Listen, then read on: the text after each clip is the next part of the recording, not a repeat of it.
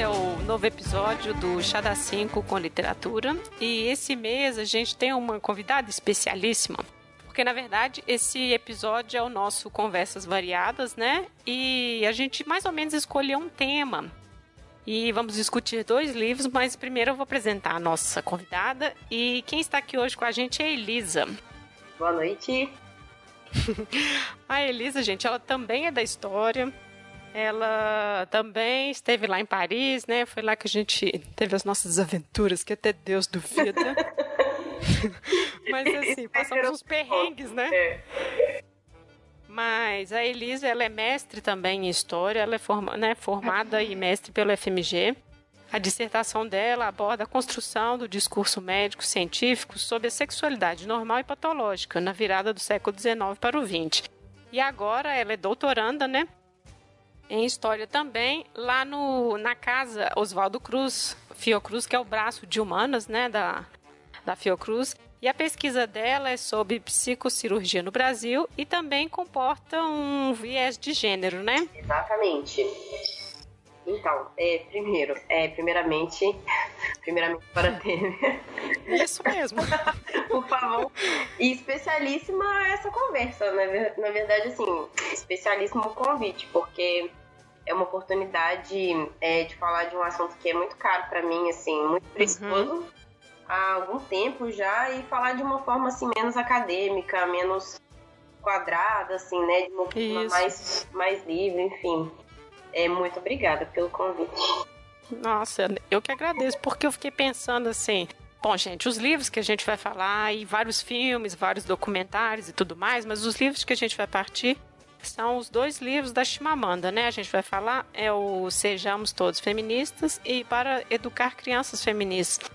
E aí fiquei pensando, hum, quem poderia? Quem poderia? Eu falei, ah, Elisoca. E aí, bom, vamos ver se e tá apertada lá com a pesquisa, né, do doutorado. E aí a gente apertou, apertou e a gente tá aqui num sábado à noite gravando, né? Não, mas é é muito prazeroso para mim sempre poder falar sobre sobre esses temas, assim, e falar também um pouco sobre experiências, né, assim, outras experiências é, fora a teoria que a gente estuda, né, enfim, essa parte também é muito importante porque Verdade. a gente acaba ficando condicionado dentro de um discurso muito acadêmico às vezes e né, não consegue explorar essas outras vias. E eu acho que um desafio muito grande hoje para a vida acadêmica é tentar traduzir essas pesquisas mesmo assim para que isso seja útil para a sociedade, né? Que acho que é a função do que a gente produz na universidade.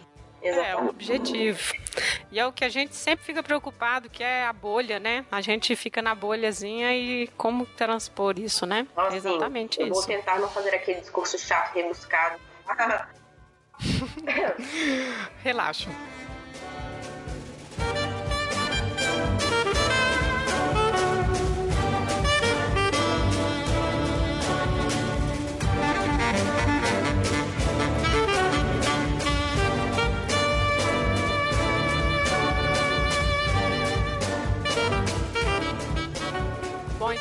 Da gente passar para os uh, ah, livros, né, para as obras diretamente, ô Elisa, assim, uma pergunta pessoal, de frente com Gabi, de frente com Lívia.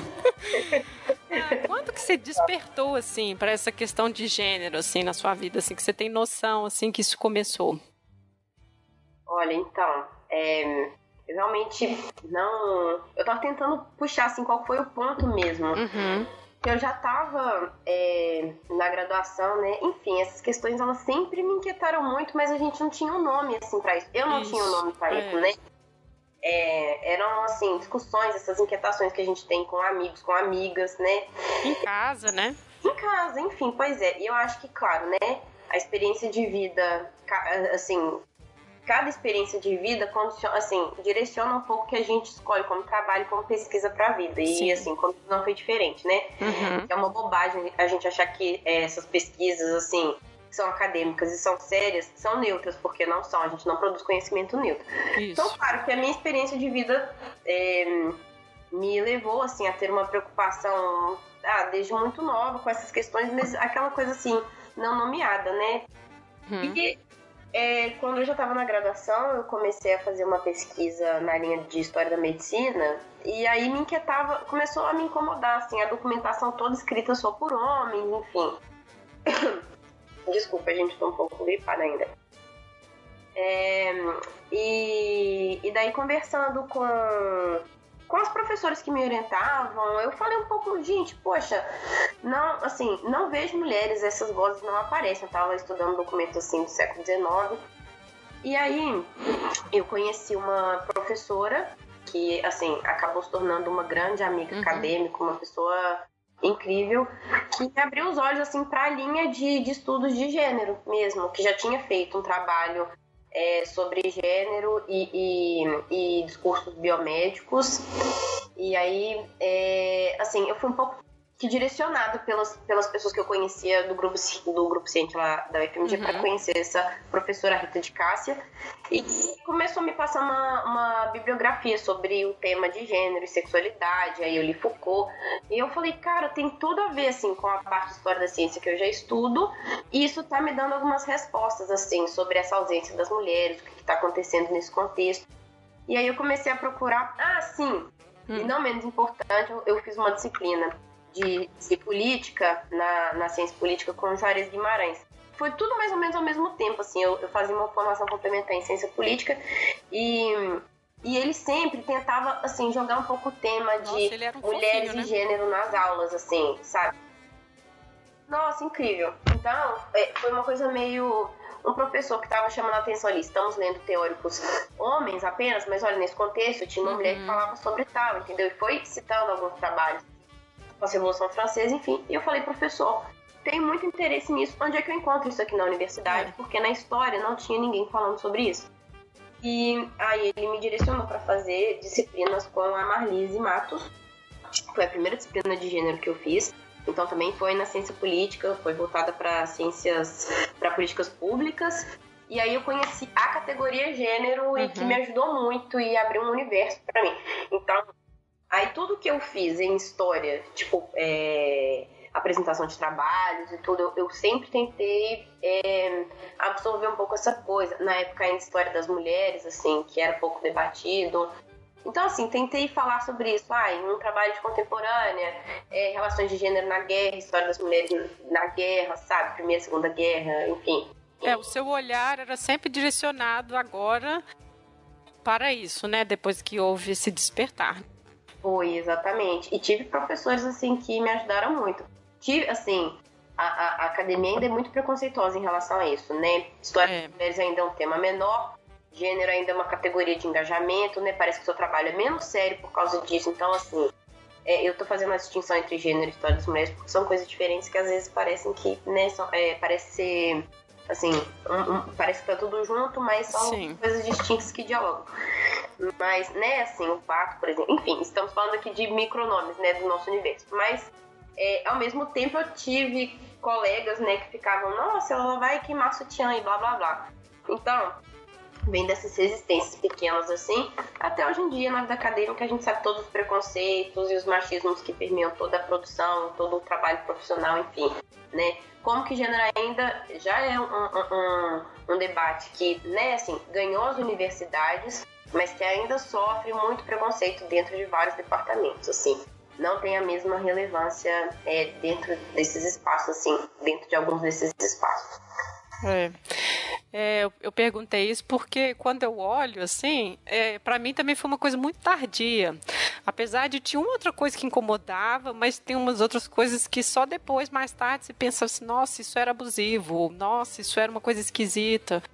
Então, assim, acho que para mim também ainda foi na graduação, e mesmo assim eu não, não cheguei nem assim, nossa, vou estudar gênero, sabe? Eu cheguei a ter uma bolsa de iniciação científica lá na FAI, a Faculdade de Educação, que era Gênero e Educação. Foi aí que eu comecei, nossa, e mesmo assim eu fui emburrada, sabe? Falei, só deixa eu ler isso aqui. E era assim, ah, porque todos aqui estão falando, era um grupo sobre isso, sabe? E aí foi que eu despertei, e mesmo assim foi uma coisa bem lenta, porque a gente, né, é um pouco isso que a gente está falando, a questão da teoria, você vê essa aplicação, e aí você começa a passar em revista vários momentos, falas de pessoas da sua vida, né, assim, acontecimentos, e aí que, nossa, realmente, sabe, assim, despertou para isso. Por isso que eu acho que é uma coisa muito atual ainda, assim. Não é, desculpando a academia, mas é isso que você falou, né? Ainda é visto como uma coisa pequena, mulheres queimando sutiã ainda, essa coisa besta, né? Assim, então é uma longa caminhada ainda pela frente. É, e no lugar onde a gente se formou, isso assim, né? Enquanto em outras universidades já tinha, a gente, né, já tinha cadeira de discussão de gênero no Sul, por exemplo, enfim. Acho, acho que na Unicamp também é bem. Na Unicamp, é, aqui no é. Rio, enfim, é, é, mas, nossa, a Unicamp é um, um grande espaço para é. discussão, que, assim, na nossa época na graduação ainda não tinha, não tinha, chegado, ainda não estava presente na, na FMG, né, então, assim, mas é claro, né, e, e, e também que é um outro ponto da questão, a gente ainda não tinha esse apelo midiático nomeado de, de, gênero que a gente vive hoje né, assim, isso está muito mais amplo, já está posto dessa forma. É. Então, é, né, assim, a gente ouvia sobre violência de gênero, mas não com esse nome, né, assim, e tinha essa angústia, mas foi lá que eu comecei a entender que, né, a história dessas igualdades, enfim, é, é e aí eu entrei, e aí assim, eu não fui emburrada. Eu fazia a disciplina de ciências. Ai. Não, é. O que eu não. O, o que me incomodava, assim, o que eu fazia mais emburrada era pesquisa de história da medicina. Ah, tá. Então, assim, é, eu, eu tava em um momento de formação na graduação que eu, eu meio que gostava de tudo, mas não gostava de nada. Não tinha, assim, aquela, sabe? Não, não tinha realmente não tinha me dado o clique, assim, do que eu quero fazer Sim. daqui. E aí eu acabei encontrando o caminho entre a história né, é, é, das ciências e do gênero que eu conhecia, assim, mais ou menos ao mesmo tempo, isso já mais pro fim da graduação. E, assim, encontrei nos dois um caminho, inclusive, para fazer é, pós-graduação, porque eu não teria seguido vida acadêmica se eu não tivesse encontrado isso muito possivelmente. Sim. Uhum. Não seguir só por, por seguir, né, assim. Exatamente, exatamente. É. Eu acho que depois, no fim das contas, essas leituras me serviram mais para mim mesma, assim, para eu me resolver com muitas questões, sabe? E aí depois, é assim, né? Eu não trabalho com gênero, né? Eu tô em outra categoria na história e tudo, mas assim, serviu uma mais foi uma coisa mais íntima assim para para resolver questões e depois a gente passar pro debate mesmo, sabe? É, mas é uma, assim, é uma, uma categoria que serve, assim, que a gente tenta aplicar no dia a dia de diversas formas, né? isso. né? Desde, poxa, né, eu, eu, eu, trabalho com isso, sim, escrevo, enfim, tem, tem essa parte, mas, né, é, é uma problematização assim, depois que você tá formado, é, assim, depois que você já levantou essa questão para tua vida, você começa a olhar para tudo assim, Exatamente. com essa lente de gênero, sabe? Então é uma coisa assim que já me persegue em, em todos os caminhos. Tipo, não dá para desver, né? Não dá para desver. Tem coisas que, que, a gente, assim, que não podem ser desvistas, né? É, é. uma delas. Então, assim, é um condicionamento do olhar mesmo, né? Falando é. de pessoas da ciência, assim, citando o grande Fleck, a gente Sim né, tem esse condicionamento mesmo, assim, e que eu acho que que bom que eu tenho, sabe? Sim, ó. E que, nossa, que bom que nós estamos tendo, que nós estamos tendo essa conversa. E assim, Sim. eu vou contribuir, assim, de uma forma menos literária, né? Assim, é uma. E até uma grande contribuição para mim, porque eu, eu assim, quero encontrar mais essas formas, que são formas de dialogar também. Sim. Que são muito importantes e assim, que acessam mais pessoas, sabe? Então você também está enriquecendo muito essa oh, Então vamos que vamos. Tá Bom, então podemos passar para os livros? Vamos lá.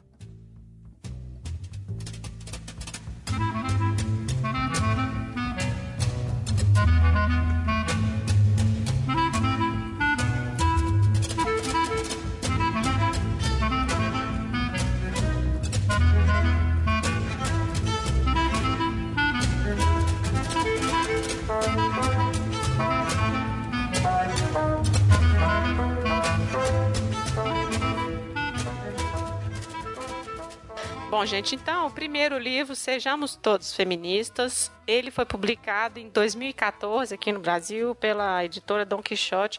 Bom, mas antes de passar para o livro, vamos apenas falar um pouco assim, né, da própria Chimamanda, né? Ela é uma escritora nigeriana. É, depois ela se mudou para os Estados Unidos, né? Mas ela era filha de pai professor universitário na Universidade da Nigéria. E a mãe dela foi a primeira a ocupar um cargo, né, de secretariado nessa mesma universidade, assim, a primeira mulher, né, a ser secretária. E aí lá ela estudou medicina e farmácia e aos 19 anos eles se mudaram para os Estados Unidos, onde ela cursou comunicação e ciência política. Depois ela fez dois mestrados. Fez mestrado em escrita criativa e também em estudos africanos. Né? Então agora, né, assim, ela é uma escritora famosa, mas além disso, ela dá cursos, né? Ela dá oficinas de escrita tanto na Nigéria quanto nos Estados Unidos. É, tem um livro dela de 2003, que é o Hibisco Roxo, que é muito bom também. É, Metade do Sol Amarelo, que também tem um filme, às vezes a gente até faz um episódio né, sobre ele, vamos ver. Que é sobre a guerra no Biafra, e o Americana de 2013. Mas ela também tem, acho que são três coletâneas de contos, né? Bom, então vamos lá. Esse primeiro, Sejamos Todos Feministas, na verdade, ele foi primeiramente uma comunicação, né, um TED Talk, que depois virou este livro, né? E ela vai fazendo mais ou menos assim, não é bem um histórico, mas assim, ela vai pontuando, né, situações e que, que ela começou também a despertar para isso, né? Um amigo dela que chamou ela de feminista, um editor que falou que o livro dela seria considerado feminista e ela foi tentando construir a própria identidade, porque em alguns momentos parecia que isso era uma coisa negativa, né? Assim, feminista, você é feminista e isso era tomado como algo negativo, né? Então, parte dessa compreensão de uma coisa de ser um xingamento até compreender exatamente o que que é, né? Porque eu fiquei lembrando do momento que ela fala que, que, que uma pessoa fala pra ela que feministas são infelizes porque não conseguem encontrar um marido, né? Nossa, como que isso ainda é tão presente, assim, meu Deus. Né? É, enfim. É, e também ela levanta questões que a princípio, se você vai lendo, ou se você está vendo o próprio vídeo mesmo, você fica, né, assim, você quase vai correr o risco de, ah, mas isso é porque a sociedade na Nigéria, na verdade, não, é todo um argumento assim bem patriarcal disso aí mesmo. Ah, a feminista ela é raivosa, ela é solitária, ela é mal amada, né? Então, assim, como que. Oi? Exato, desculpa, não. É porque eu fiquei pensando, inclusive, em discursos médicos até o começo do século XX que indicavam uhum. tratamento para comportamentos considerados patológicos para mulheres, sabe? Então, assim. Nossa, como... exato. Exatamente, assim, em livros de médicos renomadíssimos. Então a gente. É, mas você vê que tem resquício disso até hoje, né? Não chega nisso, nossa, fulano está desse jeito, ela precisa casar. Mas precisa de um homem. né? Ou ainda mais vulgar, até precisando de um pinto, né? Assim, chega. Então, assim, são os resquícios desse próprio pensamento, né? Mas tem coisas que ela levanta que são situações que a gente vai, bom, tentando falar aqui, né? Que na verdade são problemas que a gente vê, né? Que é. Hum, então, já que a gente está falando essa questão de arrumar homem e tudo, a gente pensando, né? Nessa questão de existir um problema de gênero e que a gente tem que resolvê-lo, mas que é todo mundo. Né? Assim, quando fala de estudo de gênero, de feminismo, de feministas e tudo, mas assim, não é só para meninas, não é só para garotas, não é só para mulheres, né? Assim, é uma coisa social para todos, né? É... Não, então, porque assim, é pensando nessa questão dos, dos resquícios de, de, discursos médicos, enfim, como esses discursos todos eles estão sempre, eles sempre se transformam, né, assim, ganham novas roupagens e estão muito vivos nos discursos atualmente, é, é, nesses preconceitos que a gente vive, enfim. Então, assim, não necessariamente só de, ah, de um lugar científico, né? A gente pode falar da religião, por exemplo, de diversos outros, assim, é, uhum. que, que, que acabam reforçando é, essa estrutura de gênero e hierárquica, enfim. Mas então, assim, para falar um pouco que a gente vivencia, né, essas formas todas de desigualdade, de preconceito e de violência, só que hoje esses debates eles estão muito escancarados, estão muito abertos e tem um apelo midiático muito grande. Então, a gente vê esses discursos, esses debates sobre gênero chegando é, a meio de comunicação assim, de uma forma muito viva, né, muito acalorada. Então, nessas redes sociais, nas redes sociais, as coisas a gente tem acesso hoje em dia, esse debate está muito vivo, seja assim, para bem ou para mal, né? Isso, exatamente o que eles falam. Uhum. Então, assim, Porque... Ah, pode falar. Não, pode falar. Não, é porque eu ia falar justamente assim, pegando um exemplo, a Globo, né? Uhum. Não necessariamente, eu não sou muito positiva nesse sentido, mas eu acho que eles também surfam na crista da onda, né? Eles vão falar porque todo mundo tá falando e não necessariamente porque eles querem dar abertura para esse tipo de coisa, né? Vejamos o exemplo que a gente estava conversando mais cedo do. Como é que ele chama lá? Aquele ator lá do Anitta. Eu nunca mais esqueci por causa disso. O José Maia. José Maia, isso.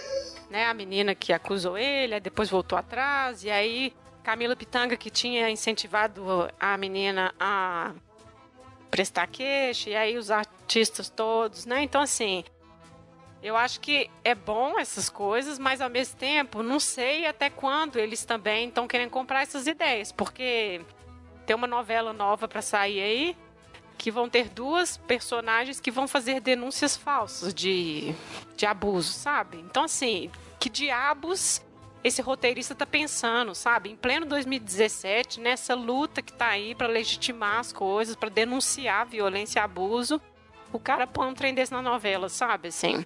Então é complicado, porque, né, assim, enfim, Brizola, né? Onde a Globo está, você tem que estar do outro lado. É complicado. É possível que ele tenha, então, tomado as dores, né? Assim, vamos dizer.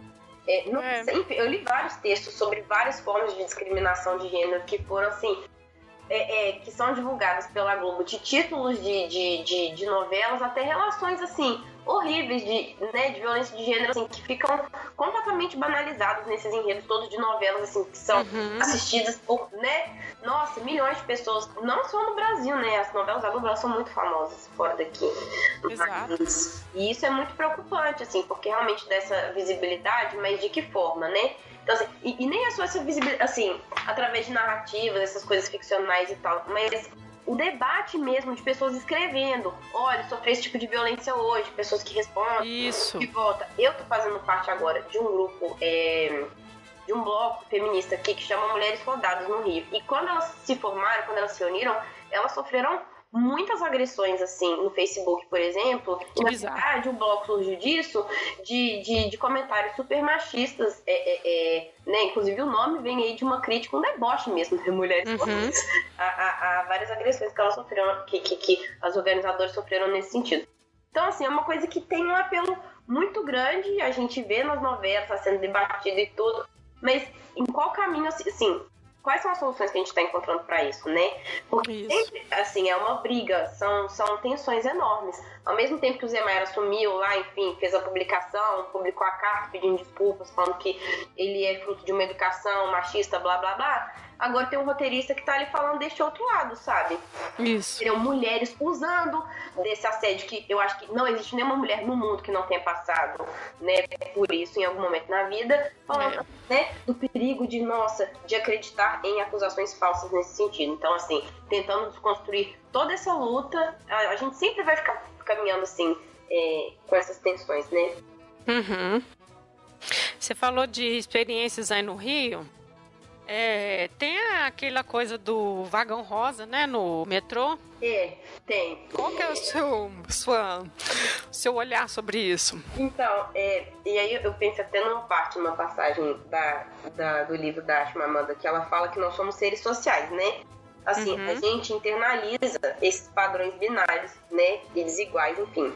Uhum. Nossa, ao mesmo tempo que a gente critica, a gente debate, na prática, muitas vezes, não é fácil, né? É, é, é. é a gente tem, assim, vários obstáculos, assim, para romper ainda. Então, é, e é por isso que esse tema não pode ficar invisível. A questão do vaga rosa, por exemplo, quando eu fiquei sabendo que isso foi é, feito, né? Eu tava morando em BH ainda e tal, eu falei, eu tive uma implicância enorme, porque eu pensei, uhum. que absurdo ficar investindo nisso, sabe? É, assim, investir. São animais, não conseguem se controlar. Exato. Então vamos deixar as mulheres separadas. É, no sentido de investir na ideia mesmo, sabe? De fazer um horário específico com vagões específicos. Porque é, acaba. É, é, corroborando com essa ideia de que os homens não conseguem se controlar, né? Essa coisa mesmo é, de que eles são seres animalizados, enfim. É... E aí eu fiquei com uma, assim, fiquei com uma preguiça, porque eu acho que isso não resolveu o problema, sabe? Tem uma uhum. coisa de base, é, essa questão da educação, que é um ponto que ela sempre toca, que é, é isso que vai mudar de fato, isso que vai fazer com que a gente não precise de ter vagões separados. Mas de fato, essa semana eu fui pegar o, o, o metrô aqui no Rio e estava em um horário em que o vagão rosa estava disponível, assim, estava uhum. funcionando. Que acho que a noite é de 6 às 8, 5 às 8, por aí, uma coisa assim. E uhum. quando eu vi essa possibilidade, assim, na ida eu nem tinha pensado nisso, mas na hora que eu vi que eu estava ali com a possibilidade do meu lado e era um horário de pico, sabe, que muita gente entrar, eu me lembrei de um momento de violência que eu passei no metrô de Belo Horizonte, uhum. inclusive indo pro teu aniversário, não me esqueço disso. Nossa. é, eu acabei me lembrando depois, eu fiquei, putz, que dia foi aquele?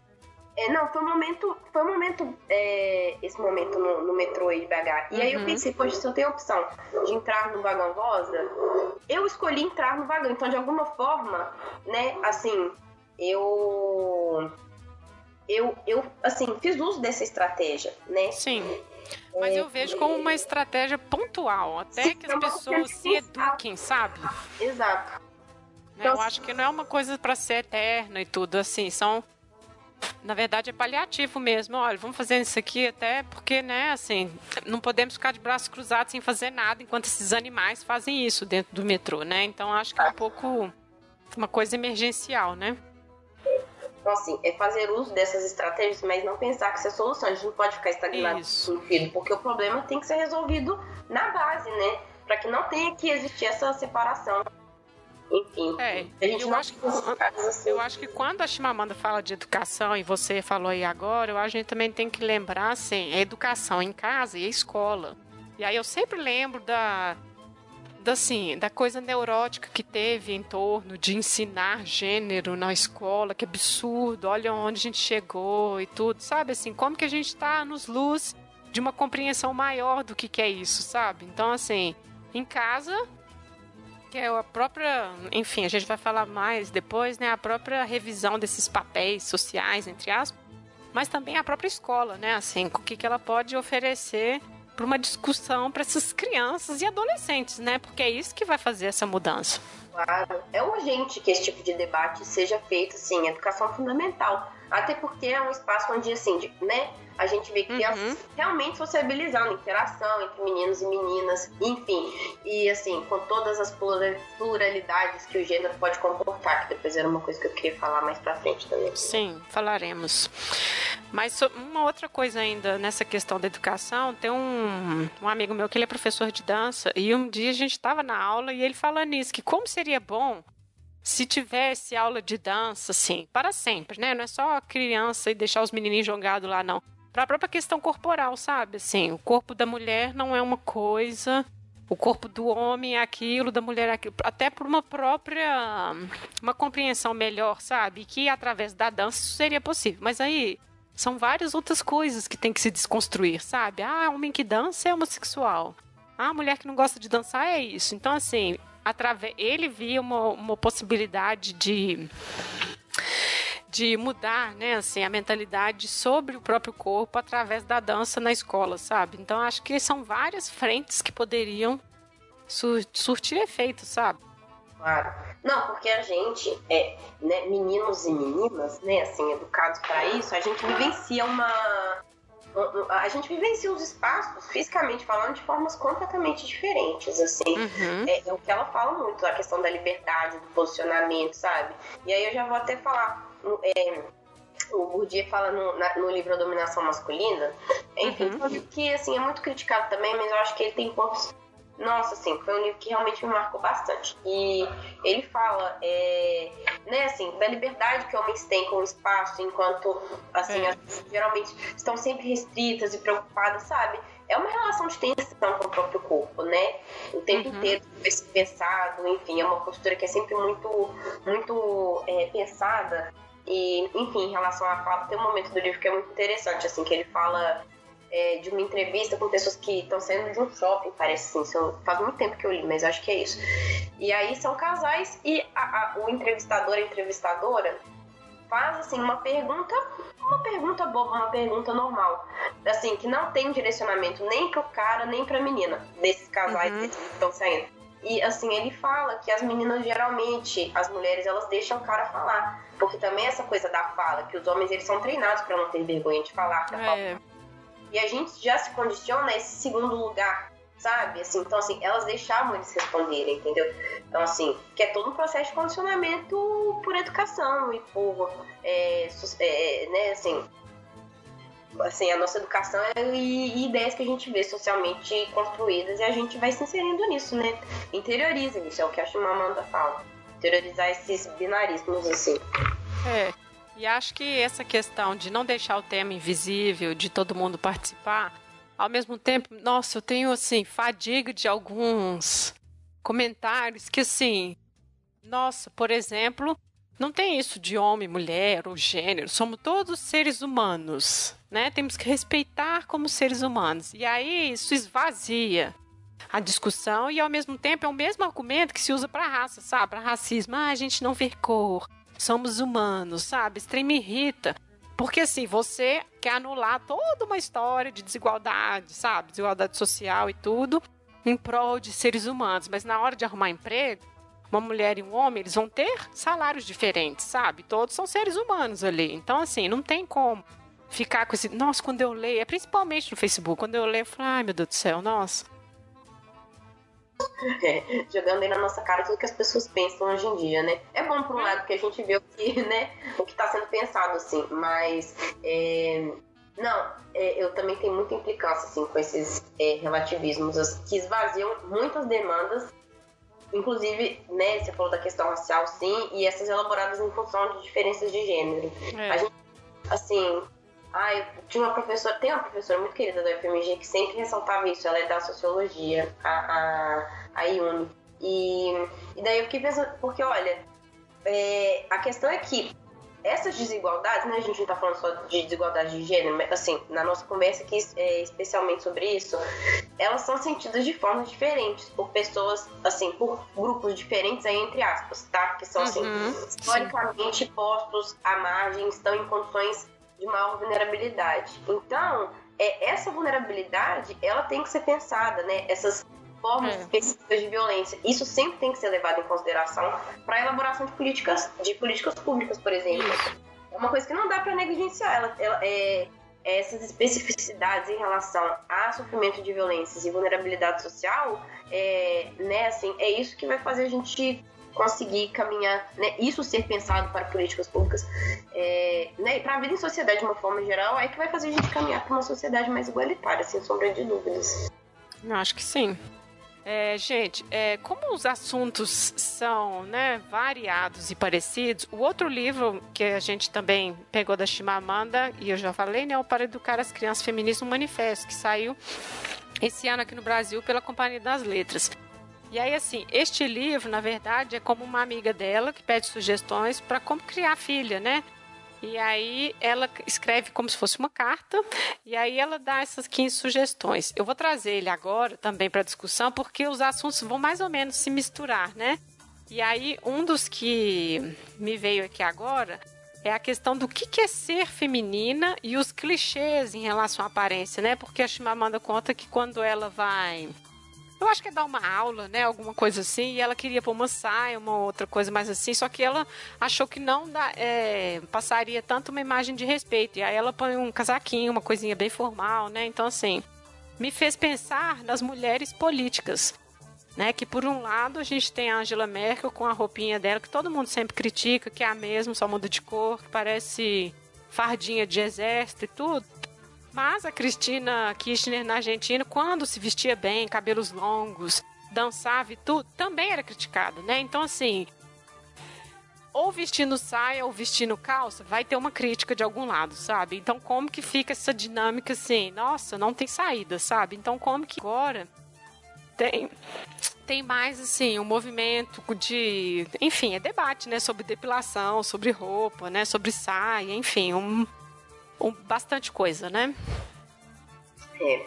Que bom, assim, né? Que, que, que felicidade será, assim, um dia a gente poder colocar a roupa que quiser e poder ter, assim, que a gente que a gente veja respeito em relação ao corpo, ao espaço e ao desejo do outro de uma forma é, igualitária em relação a, a, ao gênero, né?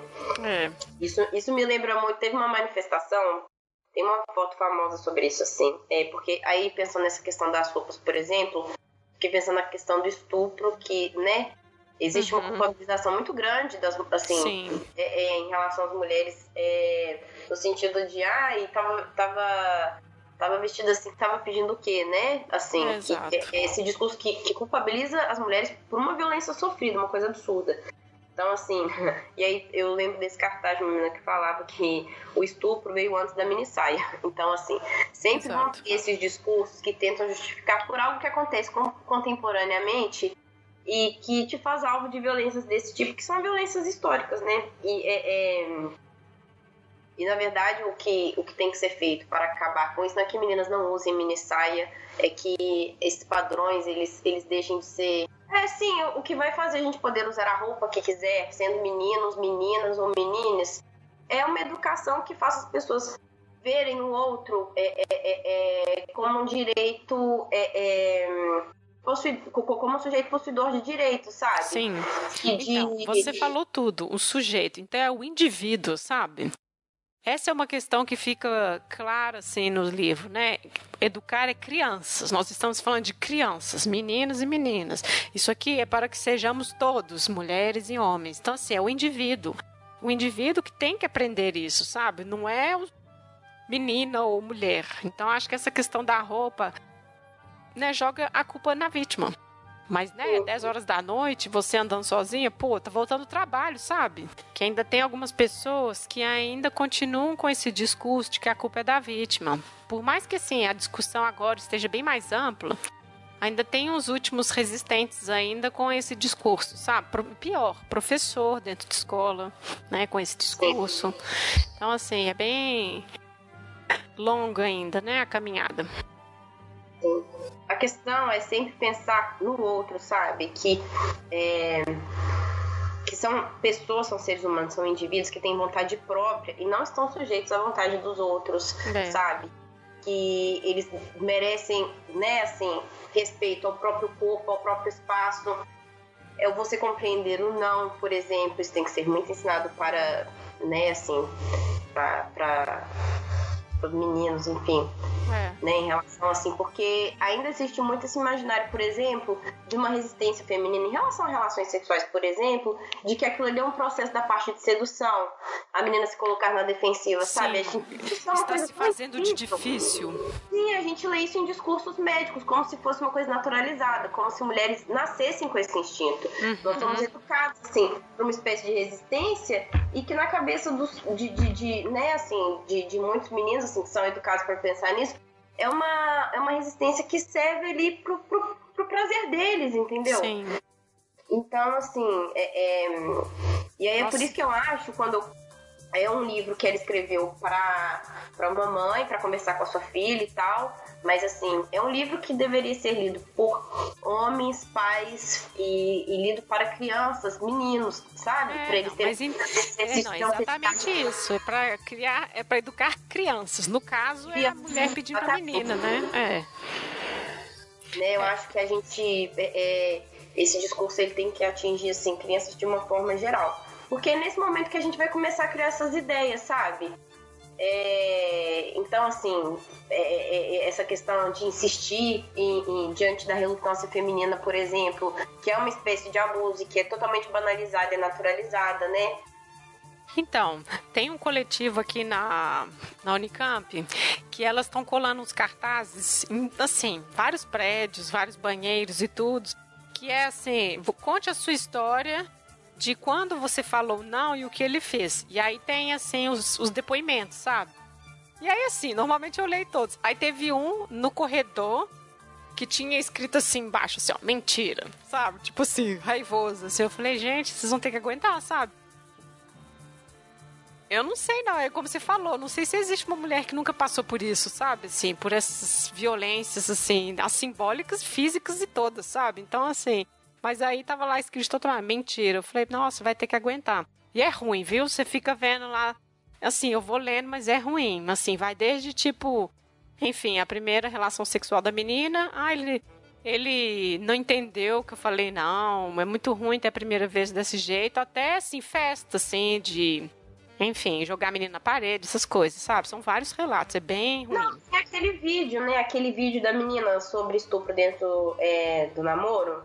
Sim, nossa, aquele vídeo francês, né? Sim, assim, de como que essa Exato, né? Assim, como que isso. É, a gente pode falar de estupro dentro de casamento, enfim. Sim. Né? De, é, é, tem, ai, tem um, um. Poxa, tem uma obra legal que fala sobre isso, depois eu vou tentar lembrar o nome. Mas. É, ah, a Pateman, ela fala um pouco disso no contrato sexual também, assim. É, mas enfim, é um problema muito mais. Mas eu fiquei pensando assim, nessa questão é, de roupa de uma forma geral, porque acho que a Amanda ela também tá falando da questão da feminilidade, né? Dessas Sim. críticas, de segurança, enfim, assim.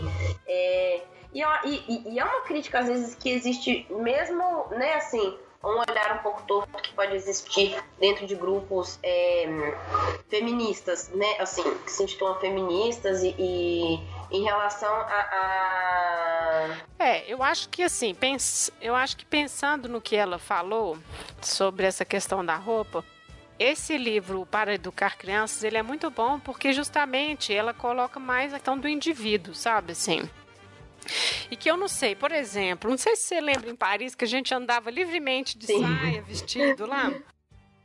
E aí, depois a gente falou assim, nossa, voltar pro Brasil, né, e tal, pegar ônibus de nossa, saia. Nossa, né, a gente disso? o tempo inteiro, tá fazendo um calor horrível, vou sair de calça, então, por quê? Porque eu vou pegar um ônibus, né?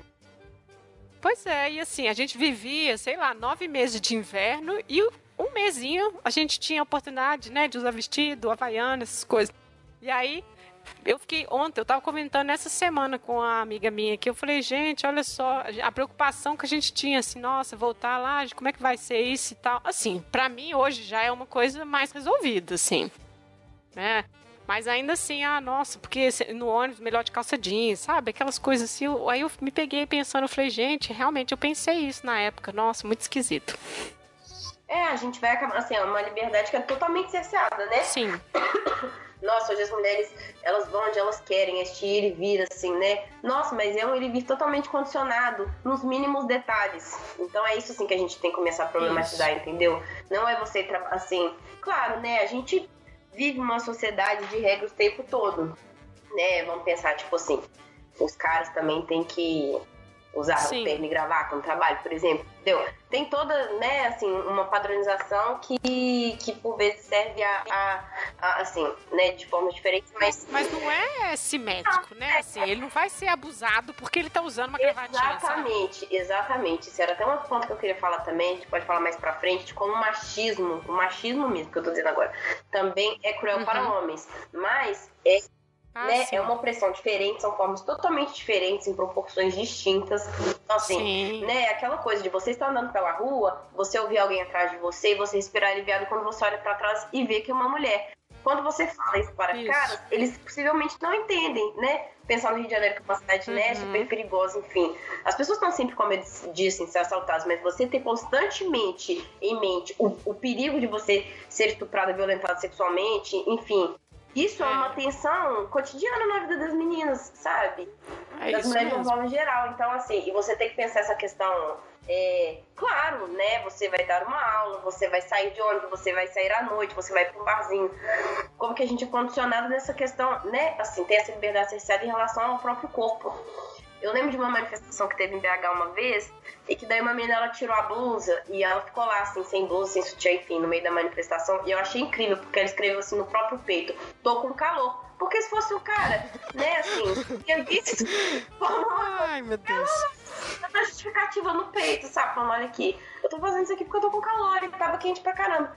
Mas essa super erotização do corpo da mulher, né? assim, que, a gente vive no Brasil, isso é muito forte. Você tava falando aí da França, acho que lá, assim, né? É, eu acho que também tem, né, assim, porque igual aquele... Foi um documentáriozinho, que, um teste que uma belga fez, né? Que ela pôs uma câmerazinha na blusa, assim, foi andando pela rua, e foi uma coisa horrorosa também. Então, assim, tem mas a cultura do corpo da mulher sambando e tomando cerveja, assim, é uma coisa muito mais nossa aqui, entende? Então acho que lá também tem, né, assim, tem umas nacionalidades que apelam muito mais para isso também, né? Não, é, não, é, eu tô pensando assim, nessa questão é de um corpo que é muito visto pro outro. A gente erotiza a nudez muito, assim, de uma forma geral no Brasil, Sim. eu acho, né? É uma coisa muito sexualizada, vamos pensar assim. Uhum. É, é. é, e aí, mas aí, por exemplo, eu fico pensando assim, que uma coisa que me chocou muito quando eu tava. Me chocou não, assim me chamou a atenção quando eu estava na França de não ficar vendo em bancas de revista é, revistas masculinas, essas revistas né, com as meninas nuas lá o tempo todo, porque a gente tem isso jogado na cara o tempo inteiro no Brasil. E aí, por exemplo, quando teve uma manifestação feminista no FMG, que, assim, né, que as meninas ficaram nuas lá, mas era um protesto feminista, inclusive tinha um rapaz também, e elas estavam gritando palavras de ordem, que eu não vou, citar aqui agora porque vai ser censurado. Foi um bafafá e todo mundo ficou ensandecido, né? Meu Deus, aqui na hora do almoço. Mas ninguém tá perguntando se eu tô querendo ficar vendo revista o tempo inteiro na barraca, entendeu? Mas é. assim, não é pra eu gostar, entendeu? É, não, tem locais que é permitida nudez, né? Assim, teve a história da mulher também que fez topless na praia, mas aí no Rio de Janeiro, no carnaval, tem aqueles desfiles, né? Então, assim, tem lugares condicionados para isso. Você está aí. Infringindo a ordem, sabe? Nossa. É, a revista na, na banca é pra quem também, né? Não é? Nossa. É, é a exposição da sexualidade, assim, é, é, é quem é o público, né? Enfim. Mas. É. Ah, não, eu só queria falar em relação a essa coisa da roupa, porque você tava falando da Chimamanda, dela chamar a atenção um pouco pra essa coisa dos clichês, né? De como ela ficava se sentindo insegura e tal, com essa questão da feminilidade. Isso. Olha, eu quis me casar, eu quis ser mãe, enfim. É porque eu fico pensando um pouco assim, que isso também é um ponto que, que, que é retomado em debates feministas. Então, assim, dessa questão da liberdade de escolha, né? É assim, o feminismo ser essa crítica à desigualdade e não julgar caminhos, assim, pessoas que escolhem como a maternidade, isso. o casamento, né? E aí, assim, eu fico pensando de mostrar essa pluralidade de escolhas, de que isso não é um destino, não é um destino biológico, não é um caminho natural, que isso pode ser um dos caminhos, mas assim, né, é, é que isso seja um apelo para que a pessoa se sinta confortável, né? Assim, que ela veja que ela tem opções, que ela deve lutar por elas, ela deve lutar para que seja uma opção que possa ser vivenciada por outras pessoas, né, em relação, por exemplo, a casamento e a maternidade, que isso não se torne é, é, a finalidade última da vida de uma mulher, né, mas que isso também possa ser um caminho que as pessoas não, não sofram, não sejam recriminadas, feministas não sejam recriminadas nesse sentido. É, eu acho que é exatamente isso, porque senão fica eu acho que o feminismo ele é para libertar mesmo. Então, assim, se. Não é um exemplo besta, mas que eu já vi várias discussões calorosas. Se eu não quero depilar, eu não vou depilar. E se eu quero, eu quero. Né? Assim, é uma questão assim, vai te liberar para o que você quiser. O corpo é seu. Né? O dia que você decidir não querer mais, ok também. Né? Então, isso também é um casamento. Nossa, você quer um casamento assim na igreja, tradicional, não sei o que seja, sabe? Assim. Agora, ah, tô fazendo isso aqui porque minha mãe, meu fulano quer. Enfim, então acho que é uma questão assim, da pessoa se compreender dentro dessa lógica que é nova, assim, sabe? Eu acho que é isso um pouco. E aí entra casamento, tarefas domésticas, depilação, entra tudo, né? Roupa, né? Isso que a gente tá falando.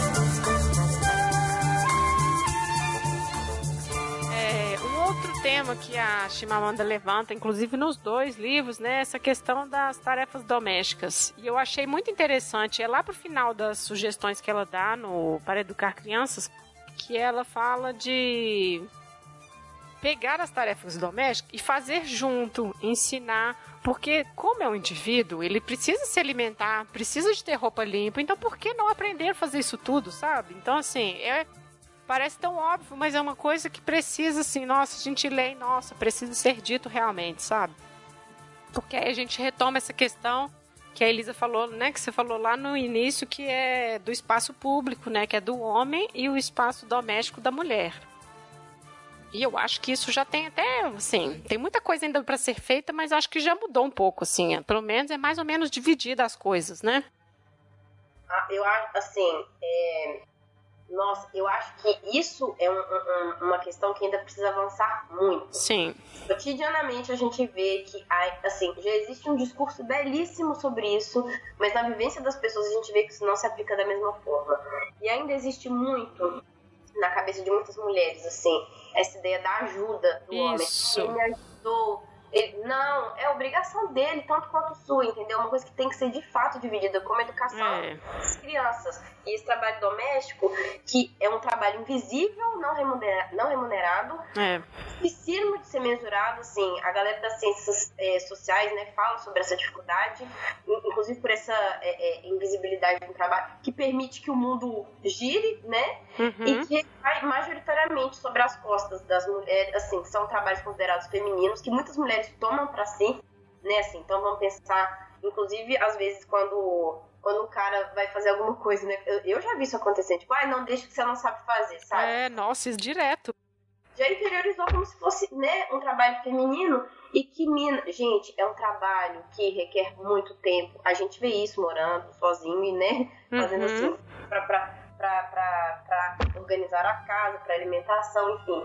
E que mina uma possibilidade de você é, dedicar o seu tempo para várias outras coisas. Eu tenho uma amiga que sempre fala, por exemplo, olha, meus irmãos desenvolveram hobbies e eu não porque eu estava muito mais é, direcionada para tarefas domésticas.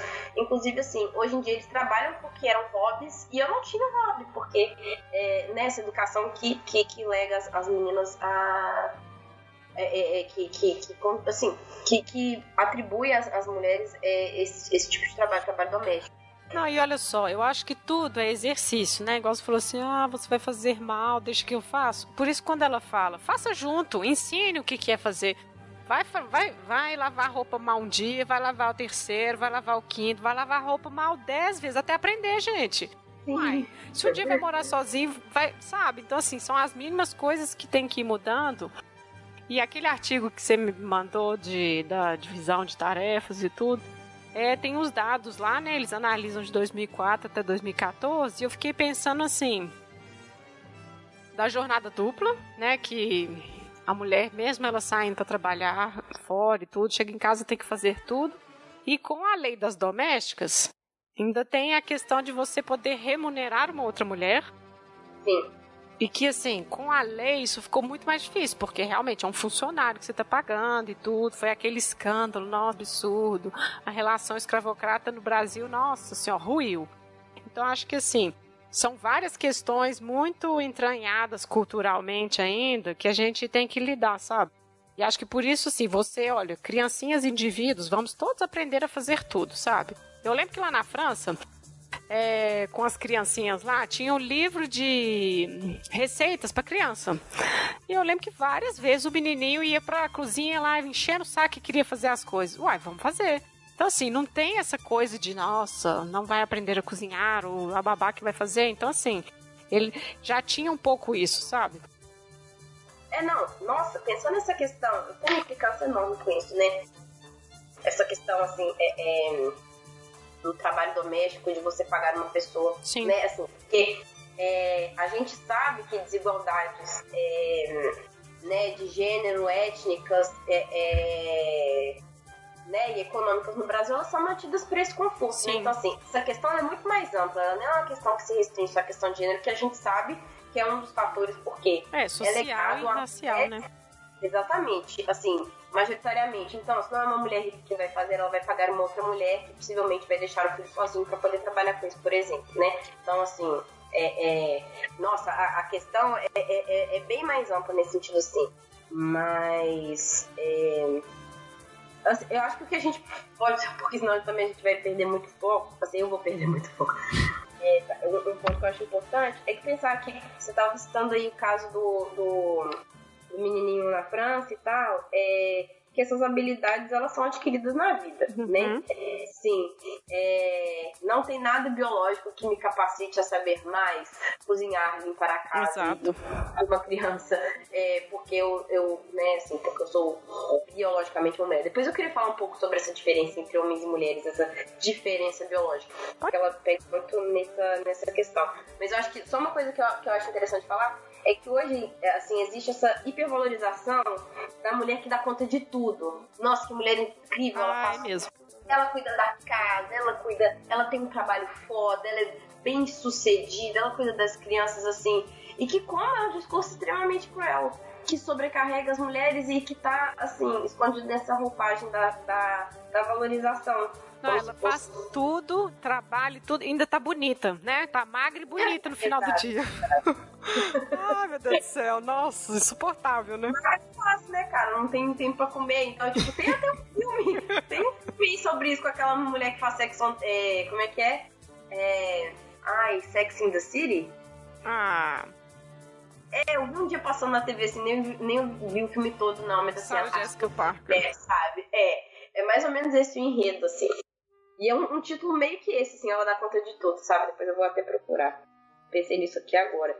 Mas, enfim, é, é, e aí eu pensei num livro que chama Feminismo Mudou a Ciência, e é de uma historiadora. Uhum. É, depois é, é, você pode botar o link aí e tal. Tá. Eu nunca consegui pronunciar o sobrenome dela, da Londa. E aí ela analisa, ela fala assim, de feminismo na ciência de uma forma geral, do engajamento, como que isso mudou a produção de algumas ciências, enfim. E aí ela fala dessa divisão desigual do trabalho, por exemplo, é em casais cientistas, sabe? Como que isso mina a carreira de algumas mulheres, assim, porque essa jornada de trabalho ela não é absorvida é, né, de trabalho doméstico, ela não afeta a, a vida dos homens, né, da forma como É. afeta a vida das mulheres. E aí, enfim, daí ela vai falar de mulheres casadas que resolveram abortar porque não teriam conta de seguir a profissão, assim, como que isso mexe, né, de uma forma, nossa, de uma forma muito mais pesada na vida de mulheres e é o que a o que a Chimamanda tá chamando a atenção pra gente começar a questionar mesmo essa questão do trabalho, tentar mudar, a divisão do trabalho É. é, é, a divisão sexual, sexual do trabalho é pesada, é muito cruel. E no texto que você citou aí da galera da USP, tem uma parte que é assim, nossa, sintetiza tudo. O sexo da pessoa não deveria implicar pesos diferentes na opção de mais trabalho ou mais família. Uhum. E isso não é o que acontece, não é o que a gente vê, É. né? Então você vai fazer uma entrevista de trabalho. Ah, você tem previsão de engravidar por agora? Eu vi isso com pessoas da Fiocruz que estavam tentando doutorado. Não, tem uma amiga minha que pra assumir cargo no tribunal teve isso também. Exato, exato.